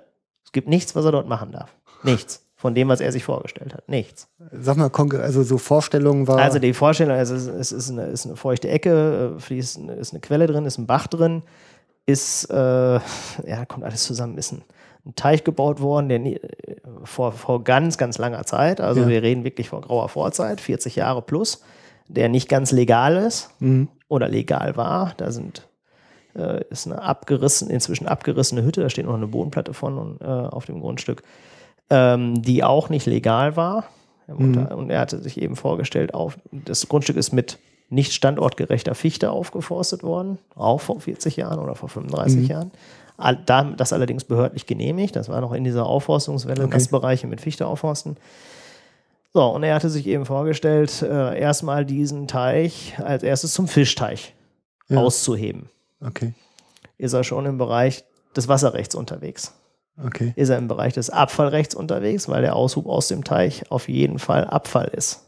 Ja, so, ähm, dann äh, war die Überlegung, die Fichte dürfte er abmachen, das ist das Einzige, was er darf. Dafür muss er aber wieder mit Laubholz aufforsten, mit standortgerechtem Laubholz, weil es mhm. ja Wald ist. Dann ist er im Bereich des Landesforstgesetzes unterwegs. Ja. Die Umwandlung von Fichte in Laubholz wäre eine Landschaftsrecht oder nach Landschaftsrecht zu betrachten. Ähm, er hatte sich vorgestellt, dort einen Unterstand für eine Maschine, für einen Trecker zu bauen. Scheidet aus, wäre im Baurecht unterwegs. Naturschutzgebiet äh, versagt ja. ihm aber äh, das Recht, dort war es überhaupt eine bauliche Anlage zu errichten. Da war also gar nichts machen. Die Hütte wieder aufzubauen, da war auch nicht, obwohl noch eine Bodenplatte da ist, weil es auch eine bauliche Maßnahme wäre, wieder im Baurecht des Kreises unterwegs. Ähm, ja, was wollte er noch alles machen? Er wollte noch ein Stück Weg reinschottern, da war auch nicht. Mhm. Ähm, also im Prinzip müsste er einen Freund aus dem Naturschutz finden, der ihm diese Fläche abnimmt und ihm dafür eine Fläche, auf der er arbeiten kann, so wie er sich das vorstellt, im Tausch anbietet. Doch, ich weiß, was er darf. Du hast es vorhin gesagt, er darf der Grundschulklasse die Erbsensuppe bezahlen. Äh, ja, im Zweifel das. und im Zweifel, äh, und er darf dulden, dass sich wie auch immer geartete Naturschützer auf dieser Fläche tummeln. Das kann er zumindest nicht verhindern. Also ich bin ja der Überzeugung, dass man sich mit der Welt, in der man lebt, auch dadurch identifiziert, dass man was mit ihr gestalten darf. Und wir haben ja auch schon gesagt, wir haben eine Kulturlandschaft und das heißt halt gestalten. Und wenn einem wirklich alles, alles, alles verboten wird, wie soll man noch eine Beziehung zu diesem Planeten kriegen? Genau, genau wie du sagst, das Endergebnis ist nämlich, der, der Waldbesitzer ist ein junger Mann, äh, der sagt, dann lasse ich das eben vergammeln. Wildnis. Wildnis. Ne? Da sagt der Naturschutz, Ja. nee, das wollen wir auch nicht, weil dann vergammeln diese Fichten, die wollen wir ja eigentlich am liebsten weghaben. Mhm. Da würden wir Thema Ökopunkte, würden wir sogar Ökopunkte für bezahlen. Ähm, nee, sagt der Waldbesitzer, ich lasse vergammeln. Ja. Ne, Also es ist so, diese Käse, nicht, nicht Käseglocken Naturschutz, aber es geht stark in diese Richtung, ähm, wo keinem mit gedient ist. Mhm. Weil es eben wieder den Grundeigentümer mit seiner Zielsetzung und seiner Motivation außen vor lässt. Oder sogar hinten runterfallen lässt. Mhm. Ja, ja, genau. Ähm, aufhören soll man ja immer mit, mit was Schönem, ne? Gerne. Ähm, so, gehen wir mal so in dieses gedanklich-philosophische. Also ähm, äh, beim Försterwerden kriegt man ja eigentlich irgendwie so ein bisschen den erhöhten Puls, dieses Denken über viele Generationen, dieses viel draußen sein, äh, erleben, Luft atmen, Waldfärbungen beobachten im Herbst und den Ausschlag im Frühjahr. Was ist denn das so für ein, für ein Lebensgefühl, für einen Lebensentwurf drumherum für dich? Plauder mal aus der Seele. Also ich mache jetzt genau das, was ich immer machen wollte. Und ich gehe jeden Tag mit Spaß zur Arbeit. Und das ist, glaube ich, das Allerwichtigste. Hm. Ähm, mir macht meine Arbeit Spaß. Mir macht die Arbeit in der Natur, mit der Natur, mit dem Wald, macht mir unheimlich Spaß. Ähm, ich bin ein hochpassionierter Jäger. Auch dieser Passion kann ich äh, ausreichend frönen. Mhm. Ähm, ja, wie gesagt, also das, das Wichtigste ist, ich mache wirklich das, was mir, was, was mir einfach Spaß macht. Und ähm, wenn man das von sich sagen kann, dass man eigentlich jeden Morgen gerne rausgeht, auch bei schlechtem Wetter, dank atmungsaktiver Jacke, Ja. ähm, äh, ist, ist alles in Ordnung. Ähm, und ähm, ich bin in der Glück für mich glücklichen Situation, das sehen vielleicht andere Leute ganz anders, aber ich kann das für mich sagen, dass ich tatsächlich mindestens 70 Prozent meiner Zeit noch draußen verbringe. Ja. Ich habe jemanden im Büro sitzen, der sich mit den lästigen Dingen des Alltags rumärgern muss, äh, sodass ich draußen auf der Fläche sein kann. Ähm, ich habe mit ganz unterschiedlichen Menschen und einem ganz unterschiedlichen äh, Mandantenstamm zu tun, äh, mit ganz unterschiedlichen Ansprüchen und Anforderungen. Das macht mir viel Spaß, mir macht die Arbeit mit den Menschen Spaß. Ähm, und ich, ich arbeite in der Lebensraumgestaltung. ja. Und das ist schön. Und das ist schön, auch wenn ich viele Früchte wahrscheinlich selber nicht mehr sehen werde, die wir heute äh, ja, auf die Reise gebracht haben. Hm. Ähm, aber äh, das, ist, das füllt mich aus. Weißt du, ähm, hier rauszufahren, also von Köln aus knappe 90 Kilometer, ähm, bei heute übrigens einem traumhaften Frühlingswetter, ist ähm, erstmal an sich schön und ähm, also für mich war es so, hier so in, in deine Welt einzutauchen. Also ich stieg aus dem Auto, lief in die Arme deiner Mutter, hat mich gleich nach oben verbracht, versorgt, ähm, den Kampfdackel rausgenommen. Ähm, ich habe irgendwie mit deiner Familie und deinen Kindern zusammen gegessen, die halt irgendwie einfach in dieser ganzen Welt groß werden. Das ist ein, hier irgendwie, man hat das, also ich habe das Gefühl, hier greift es halt einfach schön ineinander und, das, was du, glaube ich, hier aufbaust, da werden deine Kinder Freude dran haben und deren Kinder vielleicht auch nochmal. Wir bemühen uns. Wir bemühen uns. Ist, äh, auch das ist nicht ganz einfach. Ähm, man darf bei allem, was wir jetzt besprochen haben, ja nicht vergessen, ich arbeite ja immer in dem Konfliktfeld, welches ich gar nicht unbedingt als Konfliktfeld sehen würde, aber das sind ja so Schlagwörter, Wald-Wild-Konflikt und all diese Dinge. Ich arbeite da drin. Das ganze Ding ist, das, ich hoffe, dass das ein bisschen rausgekommen ist, ist, ist im Wesentlichen ein menschliches Problem Ja. weil es einfach mit der Betrachtungsweise, mit den verschiedenen Zielsetzungen oder Ansprüchen an, an den Lebensraum oder an das Habitat Wald zu tun hat. Und ich erlebe schon, dass mir meine Arbeit und mein Leben ähm, auch durchaus erschwert werden kann ähm, von der einen oder anderen Seite, indem man eben äh, versucht, mich und die Arbeit immer wieder in, in ein Lager zu stecken. Mhm. Ne, Wenn man so die, die äh, jachtliche Tagespresse verfolgt, da sind ja viele Dinge, wo man eigentlich sagen muss, Leute, der Schlüssel zum Erfolg des Gesamten ist der Grundeigentümer. Mhm. Und das habe ich mehrfach deutlich gesagt. Der Grundeigentümer ist für mich der Schlüssel und ist für mich der Ansprechpartner. Mhm. Und wenn wir das zusammen hinkriegen, dann ist alles gut. Mhm. Dann ist es für die Yacht gut, dann ist es fürs Biotop gut Und dann ist es für den Grundeigentümer gut. Mhm. Und dann kommen wir von der Sache her auch weiter. Es bringt uns überhaupt nichts, äh, wenn das in persönliche Anfeindungen reingeht oder wir uns auseinander dividieren lassen. Mhm. Also der, ich glaube, der Schulterschluss zwischen den Flächennutzern, Yachtpächtern, Fischereipächtern, äh, landwirtschaftlichen Pächtern, forstwirtschaftlichen Pächtern, Grundeigentümern, der muss viel enger erfolgen. Mhm. Inklusive den Förstern oder, oder dem beförsternden Personal. Das muss, ja. das muss viel verzahnter sein, weil dann haben wir ganz schnell auch eine fachkundige Allianz, um uns gegen die Leute, die uns, die uns, dem Grundeigentum der Jagd und, und den, den Nutzansprüchen nicht so wohlgesonnen sind, die den auch fachlich die Stirn bieten kann. Mhm. Ja, ja. Also ich ist eigentlich deckt sich so mit meiner Einschätzung. Ich glaube auch viel, viel Wissen in uns hineinkriegen und gleichzeitig die Bereitschaft steigern, darüber reflektiert zu sprechen. Ja. Wirklich reflektiert und auch Graubereiche oder Unklarheiten wirklich auch sauber einzugestehen und dann wieder hintenrum zu gucken, dass man die beleuchtet kriegt. Ja. Also so kriegen wir die Welt nach vorne. Wir bemühen uns jeden Tag aufs Neue. Alles gesagt? Soweit, so gut, denke ich. Kannst jetzt noch alles sagen, noch läuft die Aufnahme. Nee, ich glaube, wir sind durch. Ich glaube, wenn, ja. wenn, du nichts mehr auf deiner Liste hast zu diesem Thema, nee, dann sind wir ziemlich durch. Also ich, für mich war es jetzt vor allem auch mal ein Überflug und ich habe irgendwie das Gefühl, da gibt es noch viele Einzelbereiche, in die man noch tief einsteigen kann. Und ähm, naja, es bleibt spannend. Deshalb macht mir das ja auch so viel Freude. Ja, bleibt dran. Ja, und deshalb dir vielen Dank für dieses tolle Gespräch und die tolle Bewirtung und die freundliche Aufnahme hier in deine Welt. Und ja, euch, liebe Hörer, wie immer, danke fürs Durchhalten, Zuhören und ähm, wohlwollende Kommentieren. Ähm, tut das auch weiterhin, auch zu dieser Sendung. Und ähm, ja, ja, ich bin steif motiviert, das hier weiterzutreiben. Bis dann. Tschüss. Tschüss.